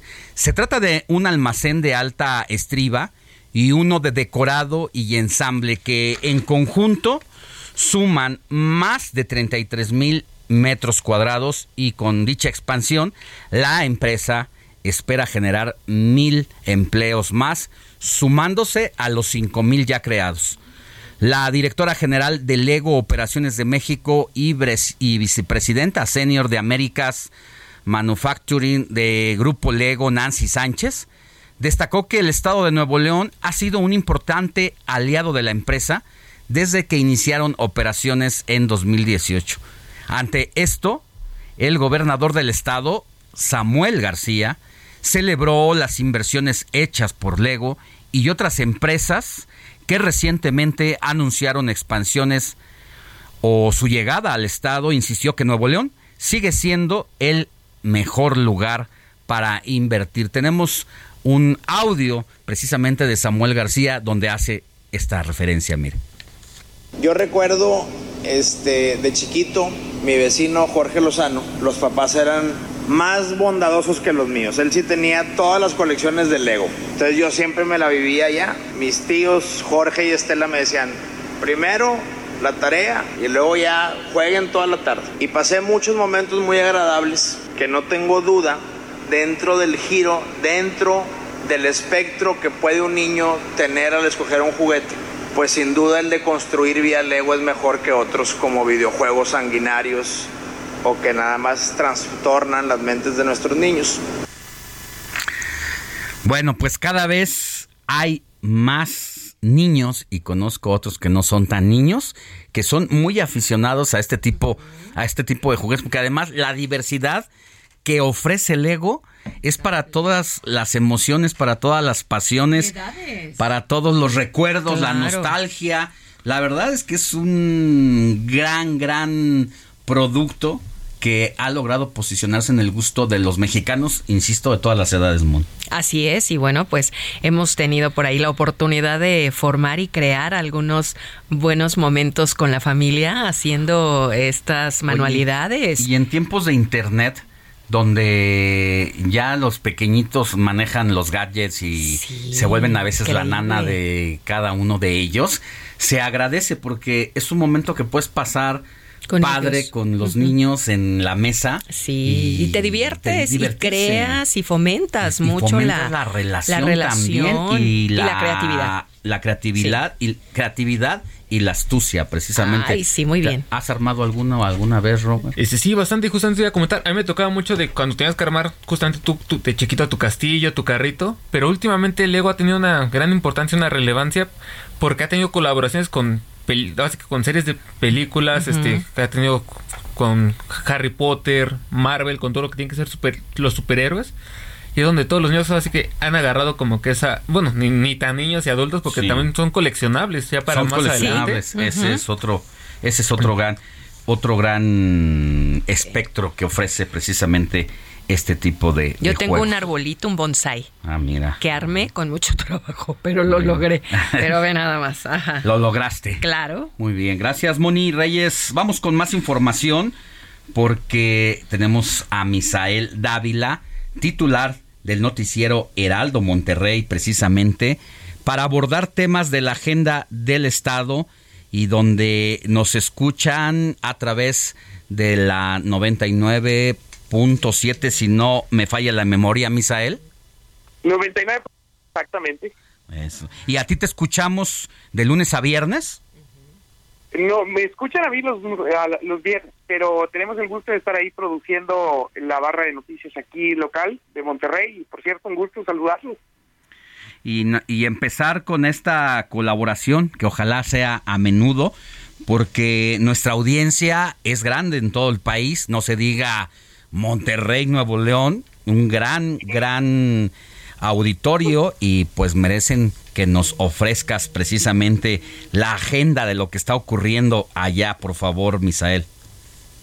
Por supuesto que sí, compañeros. Pues muy buenos días y eh, pues eh, comenzando con el tema que sabemos es lo más eh, importante que está ocurriendo en este momento en Nuevo León, el tema del agua que no ha dejado todavía respirar a los ciudadanos. Seguimos con un desabasto enorme y la preocupación es que no ha llovido todavía. Pero bueno, además de la sequía, lo que ha estado presentándose por el malestar ciudadano son protestas, bloqueos que realizan, eh, pues ahora sí que diferentes asociaciones, vecinos de colonias, pidiendo que se arregle la situación del agua. En esta ocasión, pues eh, integrantes de una asociación llamada Lupa Ciudadana, eh, esta semana bloquearon la avenida Constitución, una de las arterias principales, eh, pues más importantes de toda el área metropolitana.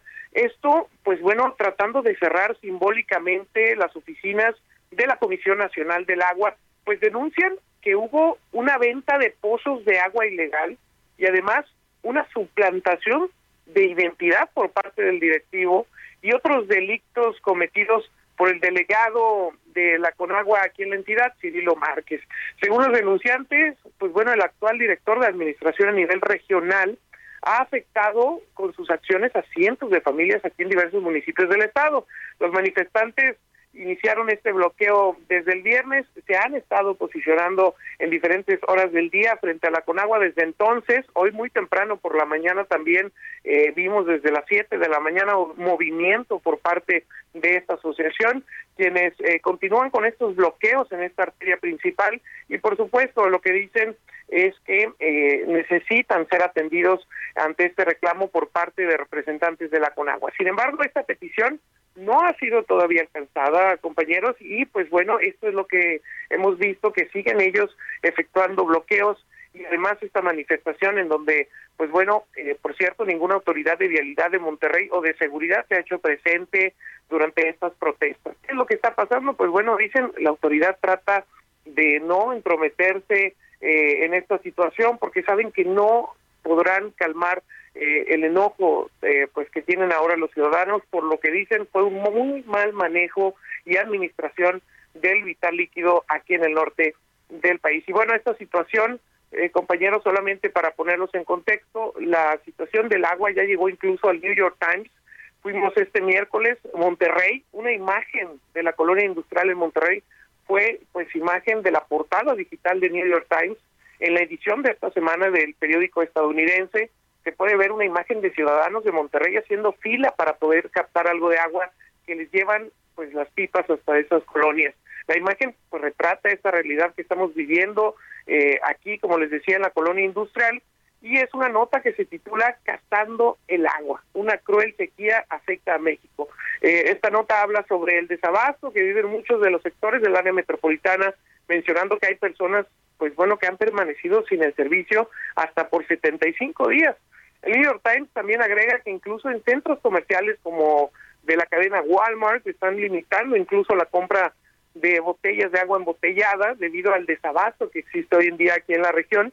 Y además, pues bueno, que para las personas también se ha convertido en un reto el poder conseguir botes, tinas y otros recipientes para poder transportar el agua a sus domicilios. Y además del New York Times, pues bueno, todo este mes medios internacionales como Al Jazeera, que sabemos es originario de Qatar, Wyom también, eh, un medio asiático, France 24 de Europa, la BBC brasileña y hasta periódicos rusos han abordado el tema de la sequía, eh, poniendo como ejemplo a Monterrey y por supuesto contextualizando como esto que es un problema del calentamiento global. Pero bueno, es un tema eh, que podemos decir, eh, las autoridades dicen que ya va a tener solución. Eh, recordemos que también esta semana estuvo por acá el secretario Adán Augusto López, pues ofreciendo todas estas alternativas, el acueducto 2 de la presa El Cuchillo, eh, también acelerar los trabajos de la presa Libertad, una presa que comenzó la administración pasada en Nuevo León. Pero bueno, compañeros, lo, lo, que sabemos es que por lo pronto seguimos con este problema severo de sequía y ojalá pronto podamos salir de él. Bien, pues muchas gracias, Misael Dávila. Sirva tu participación para hacer un llamado a la sociedad en general, no solamente de Nuevo León o de Monterrey, donde nos escuchan por el 99.7 de FM, sino de todo el país porque como lo dice el gobernador de la entidad, ya no nos da para desperdiciar el agua, basta de bañarse con Julián Álvarez o con el artista que quiera, así que a cuidar y hacer conciencia. Que tengas buen día. Estamos al pendiente, muy buenos días. Hasta luego. Vámonos ahora hasta Oaxaca, donde está Pastor Matías, titular del noticiero El Heraldo de Oaxaca. Pastor, muy buenos días, ¿cómo te va? ¿Qué tal Alejandro? Muy buenos días compañeros del Heraldo de fin de semana. Les saludo con todo gusto desde la ciudad de Oaxaca. Bueno, pues eh, con mucha información este fin de semana, comentarles que eh, estuvo de gira de trabajo el, eh, los titulares del sector salud federal aquí en nuestra entidad. Estuvo Jorge Alcocer, secretario de salud del gobierno federal, Zoé Robledo de IMSS, Beliste Pedro Centeno, así como de Salud eh, para el Bienestar eh, INSABI, Juan, eh, Juan Antonio Ferrer Aguilar, quienes se reunieron con el gobernador del estado Alejandro Murado Hinojosa y con el gobernador electo Salomón Caracruz. La intención y, la, y bueno, pues la instrucción que se tiene por parte del gobierno federal es apoyar eh, sobre todo con recorridos para resolver los temas de integridad y sobre todo de beneficio a la población en cuestión de equipamiento de los hospitales de esta de este eh, estado de Oaxaca. Así es que bueno, fue una reunión muy productiva, la cual bueno seguramente redundará con grandes beneficios en trabajos que se vienen realizando.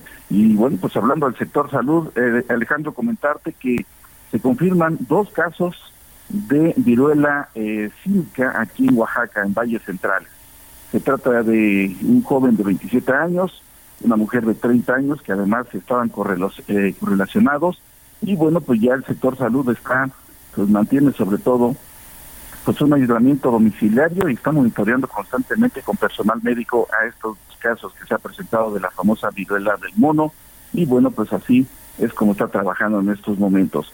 Y además mencionarles que también bueno pues las fiestas de Guelaguetza han terminado pues con gran éxito derrama económica de cerca de los mil millones de pesos con afluencias en la Feria del Mezcal de 200, eh, eh, dentro de todo este trabajo que se vino eh, realizando, 120 mil visitantes al día se tenía dentro de lo que es allá en la Feria del Mezcal, con eventos artísticos, con la fiesta de Guelaguetza, pero que también dejó problemas, por ejemplo, que aumentó en 200 toneladas la cantidad de basura que se tendrán al día, y esto obligó a trabajos forzados aquí en la ciudad de Oaxaca. Así es que bueno, pues vaya trabajo que se tiene hasta el momento y si a esto le sumas las protestas que han realizado particulares que bueno pues están pues presionando a la autoridad municipal que en los últimos días llevaron y aventaron basura en el Palacio Municipal exigiendo la intervención o la intermediación por parte del presidente municipal para solucionar sus problemas y que sus desechos sean llevados a un tiradero el cual está saturado y el cual está condicionado hasta el momento en estos instantes, Alejandro. Pues muchas gracias, Pastor Matías, titular del noticiero del Heraldo de Oaxaca y donde te escuchamos de lunes a viernes, ¿de qué hora a qué hora? De 6 a 7 de la mañana, de 3 a 4 de la tarde a través de 97.7 aquí en la ciudad capital. Un abrazo y que tengas buen día. Otro abrazo de vuelta, cuídense mucho. Nosotros vamos a una pausa y al volver también haremos enlace con Mafalda Guario, titular del noticiero El Heraldo de Guadalajara, precisamente para abordar temas de la agenda de Jalisco y donde nos escuchan por el 100.3 de FM. Pausa y volvemos con más.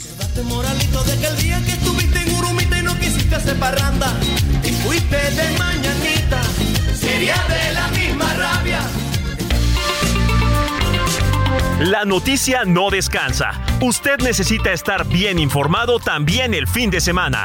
Esto es Informativo El Heraldo Fin de Semana. Regresamos.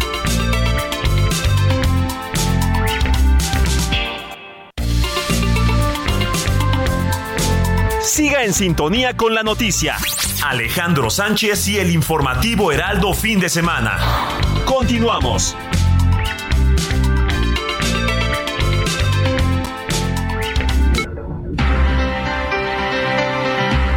9 de la mañana con 3 minutos, hora del centro del país. Ya le decía desde el arranque del informativo de fin de semana que a partir de hoy, nuevos precios en el gas LP. Por si fuera poco, seguimos pagando más en productos y servicios básicos debido a la inflación y los acontecimientos de guerra que hay en el mundo. Roberto Martínez, tú tienes los nuevos precios del gas LP, sobre todo aquí en la Ciudad de México. Pues sí, Alex, mira, fíjate que la Comisión Reguladora de Energía publicó desde el sábado los nuevos precios del gas LP, los cuales estos precios tendrán, la vigencia del 7 de agosto al 13 de este mes. Pero mira, tan solo vamos a la Ciudad de México, donde el precio del gas estará desde los 23.38 pesos por kilogramo y 12.62 por litro. Además, vámonos eh, tantito, a Baja California Sur, que es el estado donde más caro está por ahorita el gas LP. Está en 27.19 el kilo y 14.68 el litro. Y el lugar donde encontramos el gas un poquito más barato es el estado de Puebla, donde lo encontramos desde los 22.95 el kilogramo y 12.39. Hay que tomar en cuenta que tuvo un aumento del 0.5%, pero eso va aproximadamente ya pasándolo a nuestro bolsillo va como de 9 centavos, bueno, sí, de 9 a 10 centavos el aumento que tuvo en este en este tiempo el, el gas pues LP. ya por pues litro acumulado, por kilo acumulado, haciendo Depende del tanque. Cuentas, ¿no? Depende del tanque, pero haciendo cuentas a tu bolsillo, aunque sean a veces 10 centavos, 17 centavos más que la semana pasada, ya cuando literal llenan el tanque, imagínate ya el precio extra de las tortillas, que pasó hasta hasta 30 pesos el kilo. 18 pesos costaba hace algunos meses, antes de la pandemia incluso. Hoy hasta 30 pesos. La carne que se ha disparado también hasta 25%. Las legumbres, el pan de caja, el pan dulce y todos los productos de primera necesidad han sufrido un incremento. No se diga la gasolina. Así que cada vez el poder adquisitivo queda devastado precisamente frente a pues la inflación. Una situación complicada. Y cada vez tenemos que andar juntando más nuestro dinero pues para completar los gastos. Haciendo que la liga se estire y haciendo malabares y trucos las mamás siempre se la rifan con esto de con poquito hacer que todos podamos comer en y estirar casa. y estirar. Las jefas de familia, un aplauso porque la verdad son grandes administradoras o somos grandes administradoras y, y la verdad es que cada día está todo más caro. Imagínate, esas son de primera necesidad.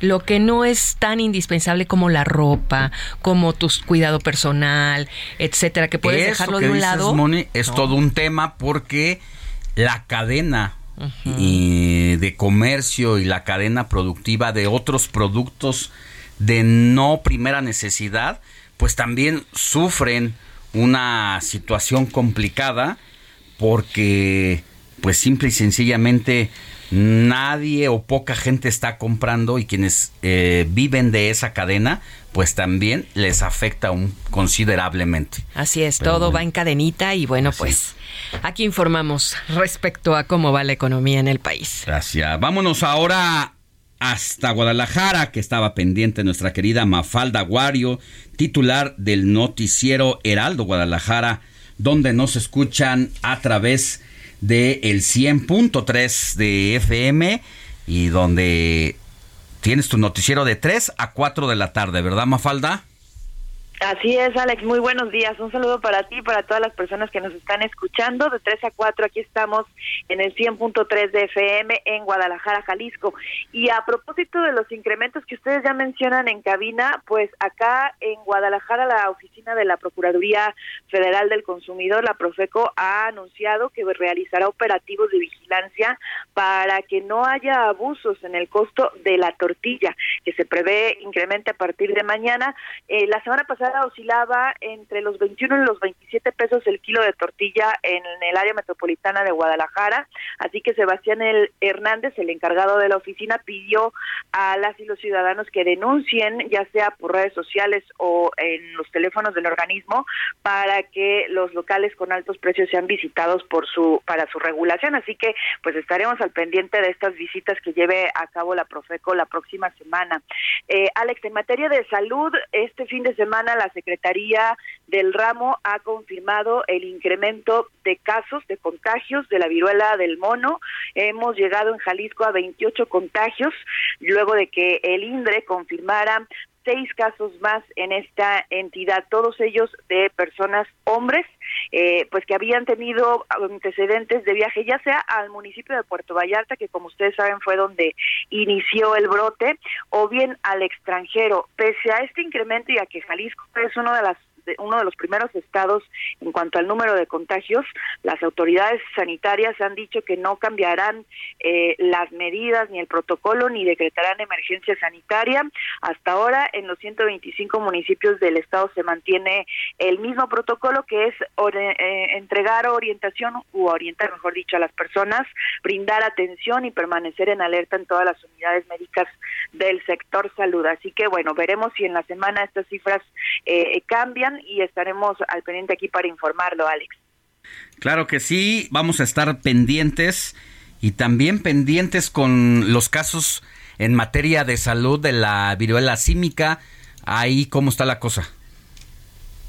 28 son 28 ya los contagios, seis los nuevos que se confirmaron en este fin de semana y como te decía, bueno, pues Jalisco es una de las entidades con más número de contagios en nuestro país. Bueno, pues vamos a estar pendientes, Mafalda, que tengas buen día y te escuchamos de 3 a 4 de la tarde.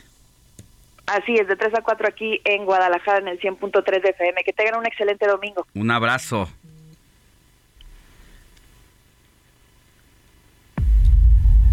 El mundo funciona de cierta forma hasta que llega una nueva gran idea y lo cambia todo. ¿Y si pudieras analizar tu sangre en tu propia casa? ¿Y si no fuera un tubo entero? ¿Sino solo una gota? Voy a dejar Stanford. Esta máquina va a cambiar el mundo. Ellos no lo sobrepiensan, se atienen a cómo se han hecho las cosas siempre. Quieren cambiar las cosas hoy.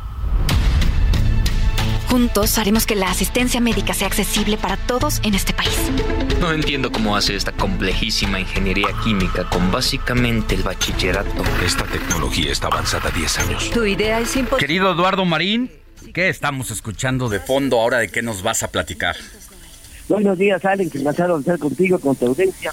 Muchísimas gracias. Pues mira, estamos eh, oyendo, en versión subtitulada, parte de la miniserie que vamos a recomendar ahorita, eh, The Drop Out, que es una producción de Hulu, que es una sociedad del eh, gigante Disney con NBC, y se está disponible en Disney Plus, en Star Plus, que es la historia real de Elizabeth Holmes, quien fundó a los 19 años la empresa tecnológica Teranos, era un proyecto audaz, ambiciosísimo, que parecía iba a revolucionar la industria de la salud completa, porque presentaba una maquinita pequeña que con una sola gota de sangre supuestamente pues era capaz de dar un análisis completo de sangre. Pero bueno, eh, Elizabeth Holmes pues recibió el apoyo de grandes inversionistas, incluyendo a la, eh, al gigante de farmacéutico Walgreens, eh, y bueno, fue acusada luego de fraude, que embaucó a todos. Esta es una historia reciente de apenas hace unos cuantos años, incluso fue había sido elegida por la revista Forbes como la primera mujer en tener una fortuna de más de mil millones de dólares, pero todo resultó que era un gigantesco fraude. Fue declarada culpable en un juicio que terminó este mismo año y espera sentencia para el próximo mes de septiembre. Es una historia verdaderamente sorprendente, apasionante, aparece a veces inverosímil, pero eh, y la serie nos narra esta historia de una manera muy eficaz, muy certera, siempre nos envuelve, es muy atrayente de principio a fin, como comentaba, solo son ocho episodios, y bueno, es una eh, valiosa, relevante radiografía social, una radiografía del mundo empresarial, del mundo de los inversionistas, de los grandes capitales, como lo es también la miniserie We Work de Apple, que también aquí comentamos. Y bueno, eh, y es también un, un valioso testimonio psicológico, con un perfil muy eh, certero, muy preciso, de una personalidad tan compleja como era, como es, la de este personaje de Elizabeth Holmes, que, bueno, era seductora, eh, que fue capaz de engañar a esos grandes inversionistas, y, y es una historia verdaderamente, eh, Alex, sorprendente, en todo momento mantiene nuestro interés de principio a fin en los ocho episodios, eh, vale muchísimo la pena. Y bueno, lo que hay que destacar es también la gran actuación, la gran interpretación de Amanda Seyfried, esta actriz eh, muy conocida, pero que sin duda ha demostrado ya su gran talento. Yo creo que nos ofrece ahora el mejor papel de su carrera porque es capaz de dar toda una amplia gama de sentimientos, de emociones para retratar de manera precisa a este personaje de Elizabeth Holmes. Y yo creo que Amanda Seyfried, pues, tiene que ganar el Emmy, que es el premio más importante de la televisión, eh, como mejor actriz de miniserie que se entregan los Emmys el próximo 12 de septiembre. Y también, pues, eh, la eh, serie está nominada a mejor miniserie también. En fin, es muy, muy recomendable. The Drop Out repito, está disponible en Apple Plus y Star Plus.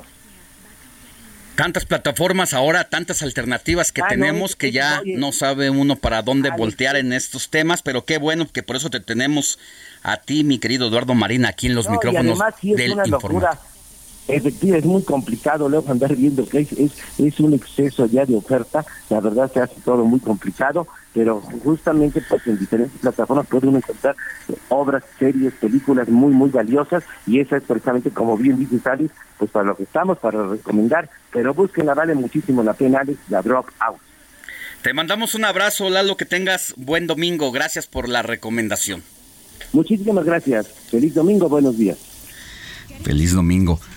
Le tengo información de última hora porque el presidente de la República, López Obrador, ya platicábamos con Iván Saldaña y nos decías, Iván, que tenía el presidente su agenda de hoy prevista para seguir en Colima, en Colima, pero resulta que de última hora decidió valorar acudir a Sabinas, Coahuila, para atender personalmente la crisis de mineros atrapados, algo que se debió haber hecho desde el principio, si no bien por parte del presidente, porque su agenda es múltiple, sí por parte de la secretaria del Trabajo, quien hasta este momento no ha acudido al lugar, y ahora el presidente parece que tomará un avión con destino a Coahuila. ¿Cómo estás, Iván? ¿Cómo estás, Alex? Nuevamente a todo el auditorio. Así es, eh, pues básicamente el presidente López Obrador pues movió su agenda que tenía el día de hoy, como lo platicábamos, era un evento público y los otros eventos privados. Eh, se perfila ir este domingo a la zona de la mina en el municipio de Sabinas, Coahuila, en la que pues hubo un derrumbe el pasado miércoles y desde entonces dejó a 10 trabajadores atrapados. Dijo, estamos valorando la situación para decidir porque se está bombeando mucha agua, mucha agua es lo que dijo el día de hoy en una breve entrevista al salir del Hotel Holiday Inn Colima en el que se hospedó el mandatario durante esta gira que realiza. Es una gira de dos días por este estado. Eh, viajaría a Colima el presidente López Obrador después de de un evento de supervisión del plan de salud IMSS Bienestar en el, en el Hospital Materno Infantil en Villa Álvarez. A las 10.30 de la mañana está programado este evento. Después tenía una supervisión en una eh, de obras, eh, la ampliación de la carretera Jalisco-Colima. Sin embargo, esta ya lo, lo esta agenda la, lo movió, le movió y hizo esta supervisión, en este momento la está realizando de manera privada, pero bueno, escuchemos parte de lo que dijo en esta breve entrevista el día de hoy. Llega agua a la mina, ¿ya encontraron por dónde se está filtrando el agua? O? No, ya este, eso, todo supone de que eh, la llegada del agua es de otra mina conjunta, cerca, abandonada, eh, y fue la que colapsó y inundó la mina donde estaban los trabajadores, donde están los trabajadores. ¿Usted piensa ir a Coahuila? Estamos valorando, estamos valorando. ¿Pero hoy sí tiene agenda aquí todavía? Sí, vamos ahora a lo de salud, vamos a... A lo del hospital, ¿no? Sí, y antes vamos a dar una supervisión ahora de la carretera de Colima a Jalisco, la ampliación y luego lo de salud. O sea, hoy se iría si es que se va o hasta mañana, digamos. Eh, si voy, voy hoy. ¿Y ya saben de quién es la? Pero después de la de las carreteras que tenía. Eh, después del acto de salud. Ahí nos podría confirmar, ¿sí? ¿Y ya saben de quién es la mina? Sí, se sabe todo. Gracias, presidente. Alex, pues es la información que se conoce hasta el momento. Estaremos muy pendientes para al término de este evento que va a encabezar el presidente López Obrador de Salud, pues estaremos muy pendientes para ver si podemos nuevamente preguntarle si confirma ya esta visita, pero todo apunta que sí, porque pues hubo cambio de planes en su agenda que realiza el día de hoy en Colima, Alex Auditorio. Muchas gracias, Iván Saldaña. Estaremos pendientes de esta agenda del presidente López Obrador. Que tengas buen día. Igualmente, buenos días a todos. Dice el presidente que ya lo saben todo, que tienen todos los detalles. Seguramente ahora sí saben que estas minas trabajan al margen de la ley, donde no hay medidas de protección, no hay seguridad para los trabajadores y que sus derechos laborales cada vez son más eh, deteriorados, donde desde hace más de 72 horas allá en esa mina, pues 10 se encuentran atrapados. Ahí 14 trabajadores que hacían sus labores en la minería fueron despedidos y como finiquito solo recibieron mil pesos por seis meses de trabajo sacando carbón. Y a pesar de que se les había prometido que nadie perdería su trabajo en medio de la tragedia en la que se encuentran, 10 de sus compañeros de estas personas despedidas, pues siguen atrapados.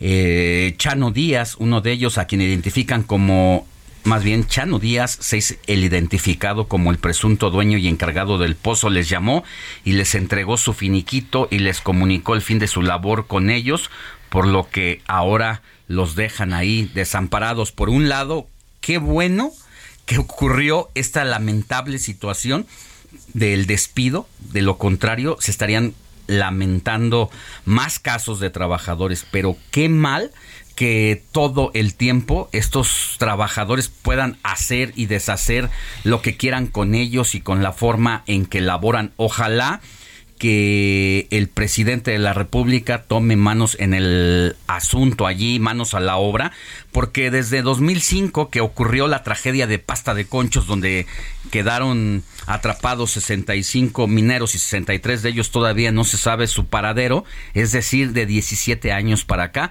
no hemos aprendido nada. La reforma a la ley laboral en 2015 no contempla inspecciones severas profundas auditorías contra los dueños de estas carboneras, que es carbón que se extrae para vendérselo a la Comisión Federal de Electricidad y luego que se realiza pues para la generación de energía, así la situación tan complicada allá. Y mientras tanto en este momento se realizan labores y se han introducido cámaras para evaluar las condiciones de pozos y rescatar a los mineros atrapados. La cámara fue introducida en el pozo 4 y permitirá tener un panorama más amplio de las condiciones de la mina para poder seguir con las labores de rescate, que lamentablemente cada vez hay menos esperanza.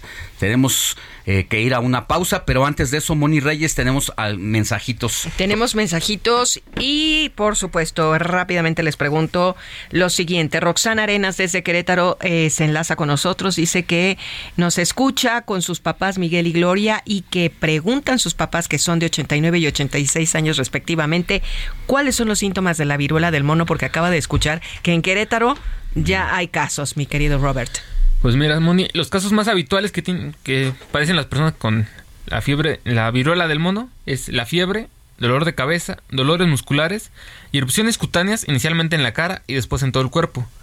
Pero aquí hay que tomar en cuenta de que varios de estos, varios de estos síntomas también se pueden confundir con otras enfermedades, pero el, que más destaca en todos estos, en esta problemática, en esta enfermedad, son las este, lesiones cutáneas que aquí se puede, pueden tardar entre uno a tres días en aparecer y justamente hay que tratar de cuidarse y ir con un médico al momento de empezar a tener estos síntomas para verificar si tienes o no esta enfermedad. Porque están muy preocupados los papás de Roxana porque pues ya en Querétaro ya se dio el caso de la viruela del mono. Muchas gracias Robert. Y por otro lado, la señora Isabel Coronel nos escribe y dice, muy buenos días, siempre los escucho, me encanta su forma de dar las noticias y excelente domingo. Muchas gracias. Por otro lado, desde Oaxaca se contacta Juan de Dios Gutiérrez y dice, saludos a todo el equipo, qué buena música, la de Roberto Cantoral. Fíjate también, Alex, que Leticia Reyes desde Metepec dice, los escucho por primera vez junto con mi esposo Gerardo. Esta, este informativo es recomendado por mi vecina Teresa Bulnes y ya que hoy es la primera vez me dieron ganas de ir a Chalma. Así es que pues es fácil de Metepec, ¿no, Robert? Es fácil. Tan solo tienen que, es que pues llegar al Metro Observatorio y de ahí van a tomar su camioncito para llegar a Chalma sin problema. Muy bien, pues gracias Leticia Reyes y finalmente el señor Rubén Vamos Hernández a una desde Acapulco. Y volvemos con más. Gracias. La noticia no descansa. Usted necesita estar bien informado también el fin de semana. Esto es Informativo El Heraldo Fin de Semana. Regresamos.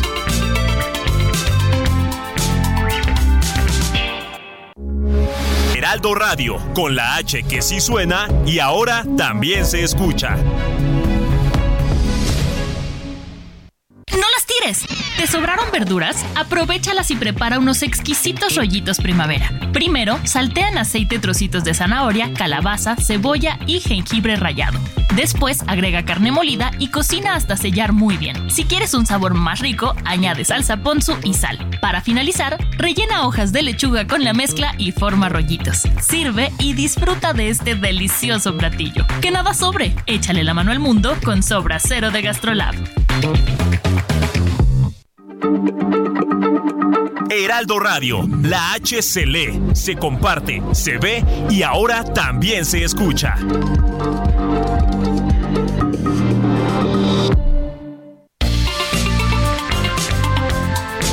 Siga en sintonía con la noticia. Alejandro Sánchez y el informativo Heraldo fin de semana. Continuamos.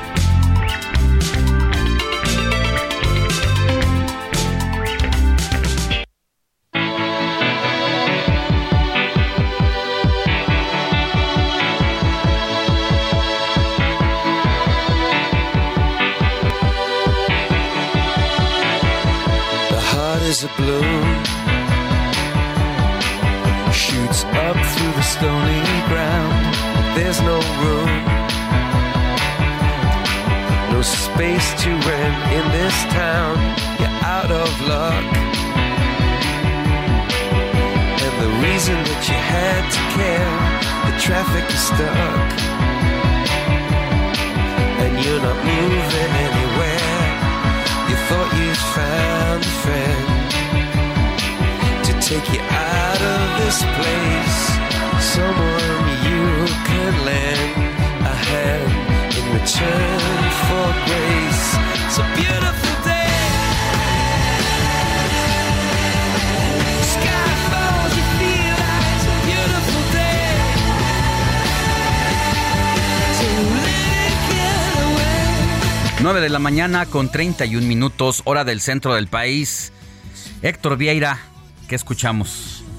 Pues qué mejor manera de cerrar la selección musical de este sábado, de este domingo. ¿Qué pasó? Alex Moni, ¿Qué ya mira, ya pasó? estoy retrocediendo un día. ¿Quieres que siga mm, habiendo más informativos de fin de semana, verdad? Totalmente. Perfecto. Cuando amamos nuestro trabajo y cuando lo disfrutamos, la verdad, Es lo único que haces, si lo haces mal, pues no. un poquito más de tiempo. ¿Ya Moni, ves lo Alex, que te pone el DJ? ¿Ya, ya oíste? ¿Ya escuchaste? A ver otra vez, mi querido DJ Kike. A ver. Es lo único que haces, si lo haces mal, pues no. Cargas, por favor. Mi totis. Wikipedia. ¿Qué Me va a decir, ahí te encargo, ¿eh? Ahí te encargo, ahí te encargo que hoy es domingo. Hoy es domingo. 7 de agosto del 2022. Exactamente, mi querida Moni, cuenta regresiva. Y pues cerramos este hermoso día, como se llama esta canción que estamos escuchando, Beautiful Day. ¿Y por qué la estamos escuchando? Es uno de los temas más exitosos de la banda irlandesa YouTube. Y la estamos escuchando porque su guitarrista, David Evans, mejor conocido como Edge, cumplirá mañana 8 de agosto, 61 años de edad. Y pues le estamos adelantando el festejo porque mañana no hay informativo de fin de semana y por eso lo estamos recordando este domingo. Cuida tu chamba, es tu último día y no le echas ganas. Y así quieres papeles, no. Y así quiero. ¿Sabes hacer tu pasar. currículum por lo menos? Digo, porque pues hay que cuidar la chamba. Exactamente, hay que actualizarlo y pues ahora sí que nunca está de más recibir asesoría al respecto, mi querida Moni. Vamos con la música. Sigue, sigue con tu sección. Exactamente, mi querida Moni. Y Pues este tema Beautiful Day de YouTube forma parte del disco titulado All That You Can't Leave Behind y fue lanzado en el año 2000, es decir, tiene 22 años esta canción eh, de principios de este siglo, tal cual, del año 2000. Y pues uno de los temas clásicos de YouTube que nunca pasa de moda y que siempre nos pone de buenas. Te escucha borroso. Día este Beautiful Day, Alex. Andas enamorado, mi querido Héctor. ¿Un poquito? Enamorado de la vida, Eso. enamorado del amor. De mi Falso. chamba, de mi trabajo, de nuestro de mi trabajo y de estar aquí con profesión, ustedes. claro. De, Muy departiendo bien, este espacio. Muy bien, mi querido. Héctor. Se te No es falso, pero se exagera. No exageres, dice Quique. Muy bien, mi querido No es falso, pero no es verdad. ¿eh? Pues así terminamos con las efemérides musicales del día de hoy. La próxima semana nos vas a tener un kit donde arrancamos con lo mejor de los éxitos del momento, ya sea cumpleaños o alguna fecha especial.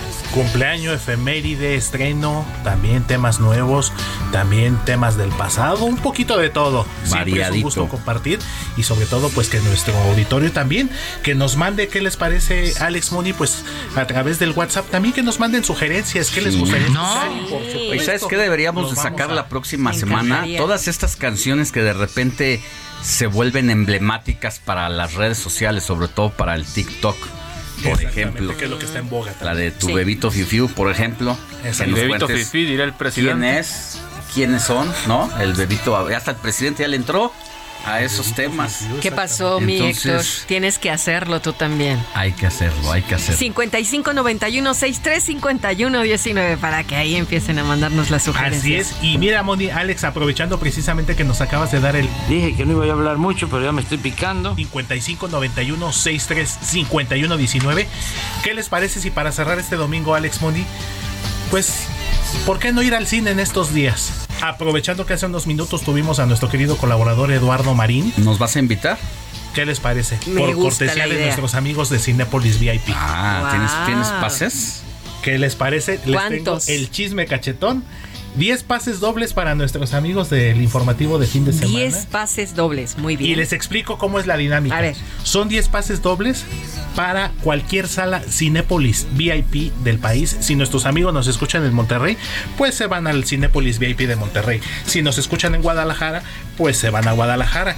También en Pachuca Hidalgo nos escuchan a través del 98.5 que nuestra señal llega hasta la Bella Irosa, pues también se pueden ir al Cinépolis VIP de allá de, de Galerías Pachuca, ¿por qué no?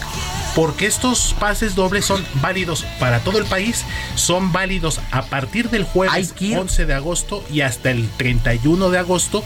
Pueden ir a la película al horario que quieran, de lunes a jueves. Esa es una e- excelente opción porque cuando luego se dan, se regalan cosas o se ofrecen algunos pases para algún evento, si estás en la Ciudad de México y te están escuchando en Monterrey o en Baja California, dices, nah, no, esos chilangos nomás para ellos. Aquí no, aquí si nos escuchan en este momento en Hermosillo, en Monterrey, en Guadalajara, en Oaxaca, pues ahí está, ahí está esa opción.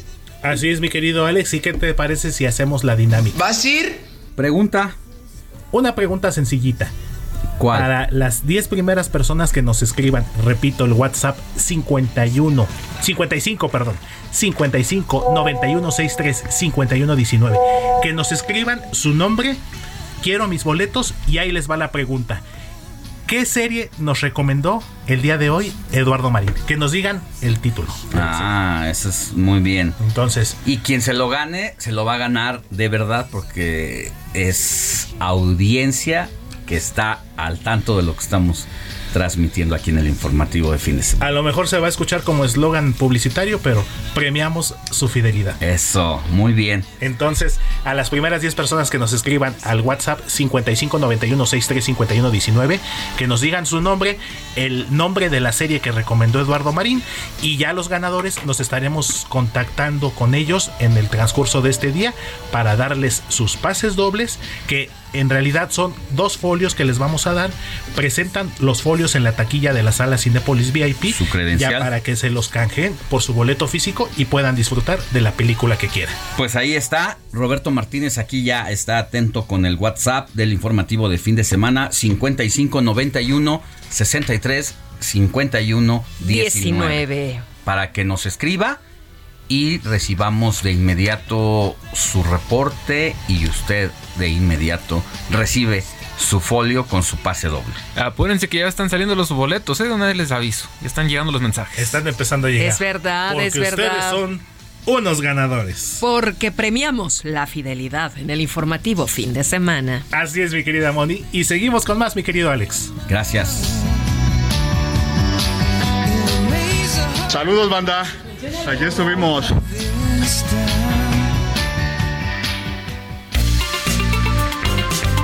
El informativo fin de semana también está en Twitter. Síguenos en arroba fin de semana HMX.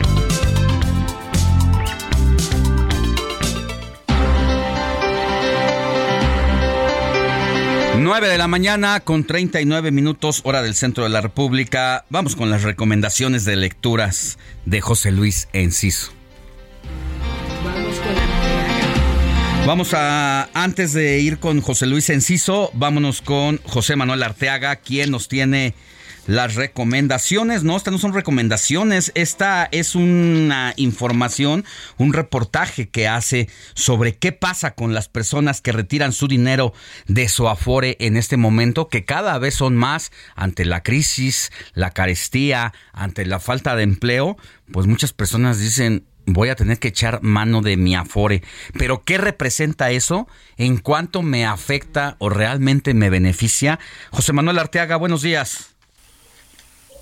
Hola Alex, ¿cómo estás? Buenos días, saludos a ti, a nuestros radioescuchas. Pues uno de los grandes errores que se ha presentado eh, recientemente, que bueno, es parte de la necesidad económica, es que mucha gente está retirando dinero de su afore y bueno, esto le puede generar un problema a largo plazo, ya que al momento que retiran sus recursos, pues simplemente o pueden dejar de tener una pensión o no les puede alcanzar hacia adelante. Pero de entrada, Alex, también es importante y es muy importante que los jóvenes desde que empiezan a trabajar muchos eh, pues no contemplan la importancia del ahorro para el retiro y lo peor es que hay quienes ni siquiera saben en qué afores se encuentran. Eh, así lo comenta Daniela Verastegui, quien es directora de desarrollo de productos de Citibanamex. Si quieres escuchamos un poco lo que nos comentó.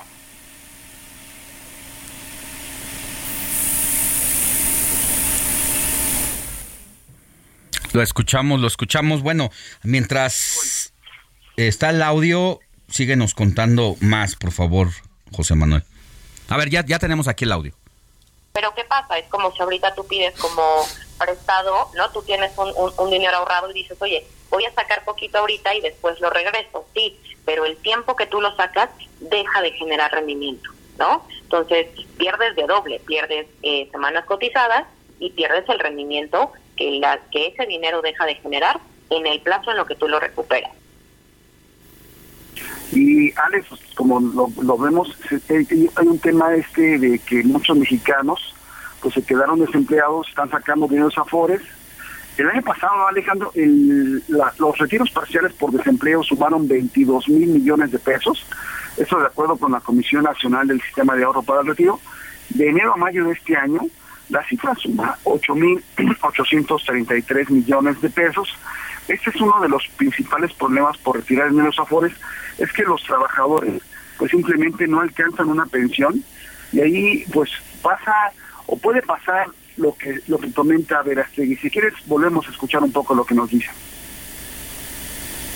No, la verdad es que la gente no tiene esa, eh, eh, esa preocupación de regresar su semana, ¿no? Por eso te comentaba que el ideal es que sea la última opción la FORE, pero no nada más es el dinero, sino las semanas que están perdiendo en la cotización, que pueden equivaler en algún momento hasta cinco años de cotización, lo cual es bastante, es como si cinco años no hubieras trabajado. Imagínate como que cinco años no trabajaste simplemente porque retiraste dinero y que fue una situación pues que se presentó, eh, pues hay que recordarlo por el tema de la crisis. Y, y bueno, lo que también nos dicen es que eh, para cubrir las semanas el IMSS lo que lo que son actualmente antes eran 125 semanas 125 semanas las que se requerían para una pensión actualmente ha bajado. Pero bueno lo que puede pasar es que muchos eh, mexicanos pues simplemente no pueden obtener la pensión y eh, lo que les dicen es esto pues bueno tengan su dinero y ustedes pueden hacer con él lo que simplemente eh, puedan hacer hacia adelante. Pero si, quieres, escuchamos un poco más lo que nos comentó la experta de Citibanamex. Sí, es bien importante que quien haya retirado en este momento se acerque a su Afore, pregunte cuál es el monto que tiene que reintegrar y con eso nosotros eh, eh, hacemos el, el, proceso con ellos de decir, esto es lo que tienes que depositar y estas son las semanas que estarías recuperando. Alex, el tema de las afores pues es un punto muy importante que deberían de conocer todos los mexicanos desde trabajo, desde que salen de la universidad, porque eh, ahorrar hacia adelante pues puede representar el que tengan una pensión actualmente. La gente que está saliendo se, eh, obtiene una pensión del 30%, pero lo que dicen es que si se ahorra más, podría incrementarse 40, 50 y quizás hasta llegar al 100% para tener un retiro digno hacia adelante, Alex. Los que no alcancen a cubrir esas semanas, eh, tristemente el instituto les genera una negativa de pensión. Una negativa de pensión es no cubrirse los requisitos.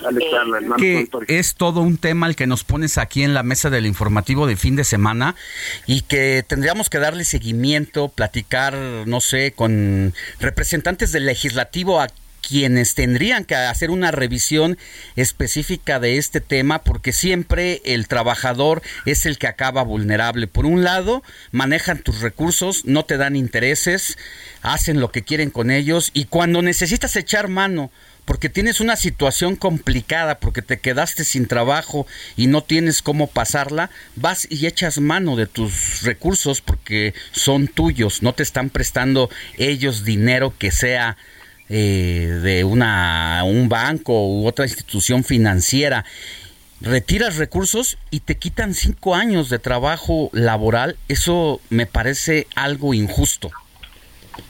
Sí, puedes llegar a perder hasta cinco años. Eh, lo, que nos dice la experta es que pues eh, eh, varía dependiendo de lo que uno retire. Pero imagínate que estás trabajando y de repente dices cinco años porque no tuviste que hacer un retiro de dinero para sobrellevar la situación complicada de, la, eh, que, que enfrentan muchas familias mexicanas y pues pierdes semanas de retiro, eh, pierdes años de cotización y lo peor de todo, Alex, es que pues ya pensando hacia adelante, incluso no podrías alcanzar la pensión y si no alcanzas la pensión pues también se vuelve un tema complicado, ¿no? Para todas las familias que en un cierto momento pues van a depender de o van a tener un mayor nivel, un, este un periodo más prolongado de vida y que se puede complicar una situación económica para todos, ¿no? Muchísimas gracias, José Manuel Arteaga. No hay que soltar este tema, por favor. Alex, un saludo a ti, ya nos escucho, muchas gracias. Que tengas buen día, hasta luego.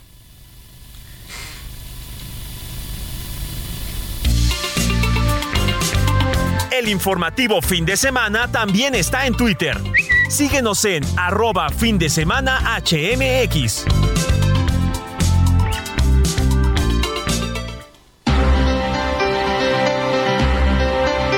9 de la mañana con 46 minutos hora del centro del país. Vámonos con las recomendaciones, ahora sí, literarias de José Luis Enciso. José Luis Enciso. Lecturas.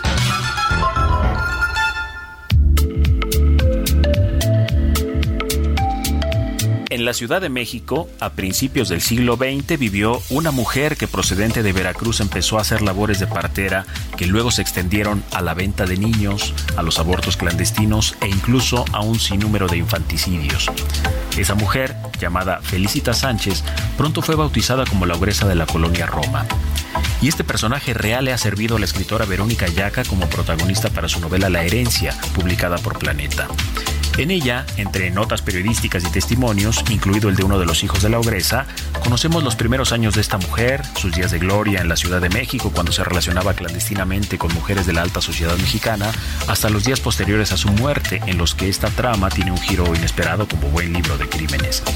Una radiografía de la locura y la crueldad humanas, la herencia de Verónica Yaca, es la lectura propuesta esta semana y si quieren ampliar la conversación acerca de este y otros libros, mi Twitter es arroba jlenciso. Muchas, muchas gracias a José Luis Enciso por las recomendaciones. Le decía al inicio del informativo de fin de semana, muchas personas se quejan de que aunque presentan sus currículums en mano o vía online, no son llamadas para una entrevista. Y la pregunta que se habría aquí es, ¿esto quiere decir que tienen un mal perfil profesional? Pues creo que no siempre. ¿eh? Y para hablar precisamente de ese tema, saludo con mucho gusto a Carlos Castillo. Él es asesor de empleos y que nos diga cuáles son los mejores momentos para pedir un empleo y precisamente la importancia de presentar un buen currículum. Carlos, buenos días. Hola, ¿qué tal, Alex? Buenos días. ¿Cómo es este tema? Eh, ¿Sí representa a veces que podemos tener el mejor perfil, pero si no hacemos la presentación adecuada, no captamos la atención del reclutador?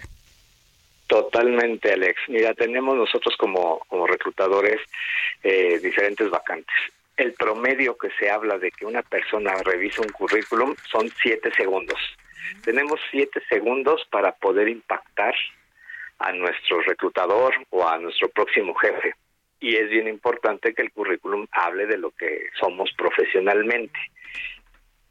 Sí. Imagínate el tiempo que se requiere para reclutarnos en una gran cantidad de vacantes y como reclutadores, pues rápido, ¿no? Empiezas a revisar la currícula y es bien importante que el currículum pues venda lo que tú realmente eres y muchos errores de lo que comete la gente o los profesionales al hacer tu currículum ponen en la portada currículum vitae y luego una foto y luego empiezan a hablar de cosas que realmente no son trascendentales. Aquí lo importante es que tú como profesional vendas tu perfil profesional y lo importante de poner es limitarte a poner tus datos personales sin eh, pues así que evidenciar otras cosas más que nombre completo, teléfono y correo electrónico. Esos son los únicos datos que necesita saber el reclutador. Posteriormente, debes de vender con un perfil. No sé si tú has visto o pues se ha puesto de moda mucho el programa de Shark Tank. Ves que se tienen unos segundos para poder vender, poder vender el tu producto ante los estos empresarios. Es igual tu currículum. Tú debes de venderme en un párrafo quién eres profesionalmente para después hablar de todo tu de toda tu trayectoria. Otros datos que no van en el currículum son fecha de nacimiento, si estás casado, si tienes hijos. Aquí el objetivo es venderte como profesional. Eh, aquí lo importante es que sepan quién eres tú para poder venderte. He, he visto currículums que decía hace un momento cuando anunciaba la entrevista que íbamos a tener contigo de la escuela primaria donde estudió, la secundaria, la prepa y lo más importante queda al final después de tres hojas. Sí, justo es algo que les recomiendo yo. Solamente pongan la última eh, educación formal que han tenido. He tenido en, en, mi trayectoria pues gente operativa que estudia la secundaria. No importa, pones la secundaria nada más. Oye, tengo directores, pones la maestría o pones los diplomados. También el tamaño del currículum si tú tienes, eh, yo lo divido en tres, recién egresados, para aquellos que llevan carrera media de 8 a 10 años y aquellos que tienen más de 10 años. Para los primeros dos, solo una hoja de, de currículum, no necesitas más. Para aquellos que tienen más de 10 años, a lo mejor sí te extiendes a dos hojas. No es necesario tener todo un currículum enorme. Igual, para aquellos que tienen más de 10 años de trayectoria, limitarte a los últimos 10 años de tu trayectoria profesional. Hay muchos eh, ejemplos, los contadores que cada año se van actualizando, doctores, eh, por darte ejemplos. No necesitas poner el curso que tomaste en el 98, en el 99, porque luego ponen tres hojas de puros cursos. Yo espérate, yo no necesito saber todo eso.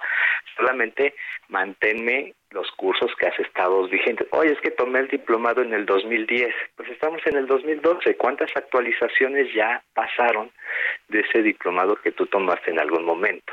Debemos de ser muy concretos y poner, vuelvo a repetir, limitarnos a los últimos 10 años. Bien, Carlos, pues hablemos más de estos temas y ojalá pronto nos visites por aquí en el estudio del informativo de fin de semana. Claro que sí, Alex, yo con todo gusto y pues poder ayudar a la gente. Que tengas buen día. Roberto Martínez, Joao Melec ha sido nota en las últimas horas, ¿por qué? Las últimas, estos últimos días, Joao Malek había sido nota, como dices tú, en las últimas horas, porque recordemos que este, bueno, futbolista todavía, ahorita figura en la Liga de Expansión de MX, en el de Patitlán, fue, estuvo metido en un escándalo debido a que mató a una pareja hace tres años, debido a que se quedó dormido al momento de manejar. Y justamente en ese tiempo ha sido criticado en redes sociales a pesar de que ha vuelto a jugar fútbol en diferentes equipos, en Cafesa, en Coras.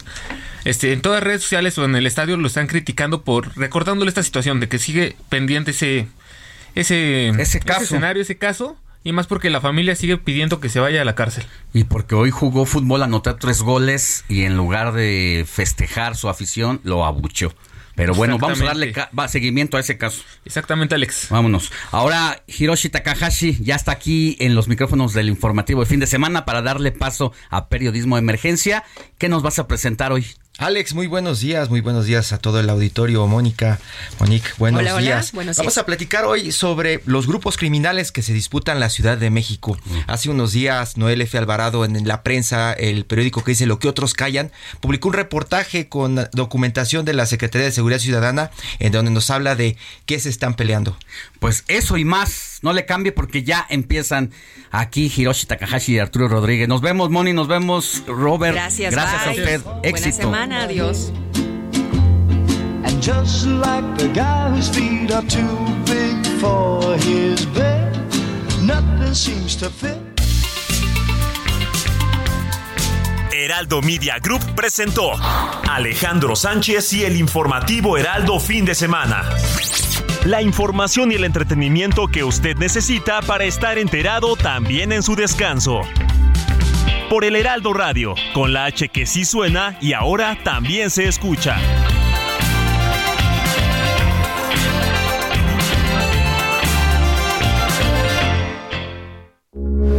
Heraldo Radio, con la H que sí suena y ahora también se escucha.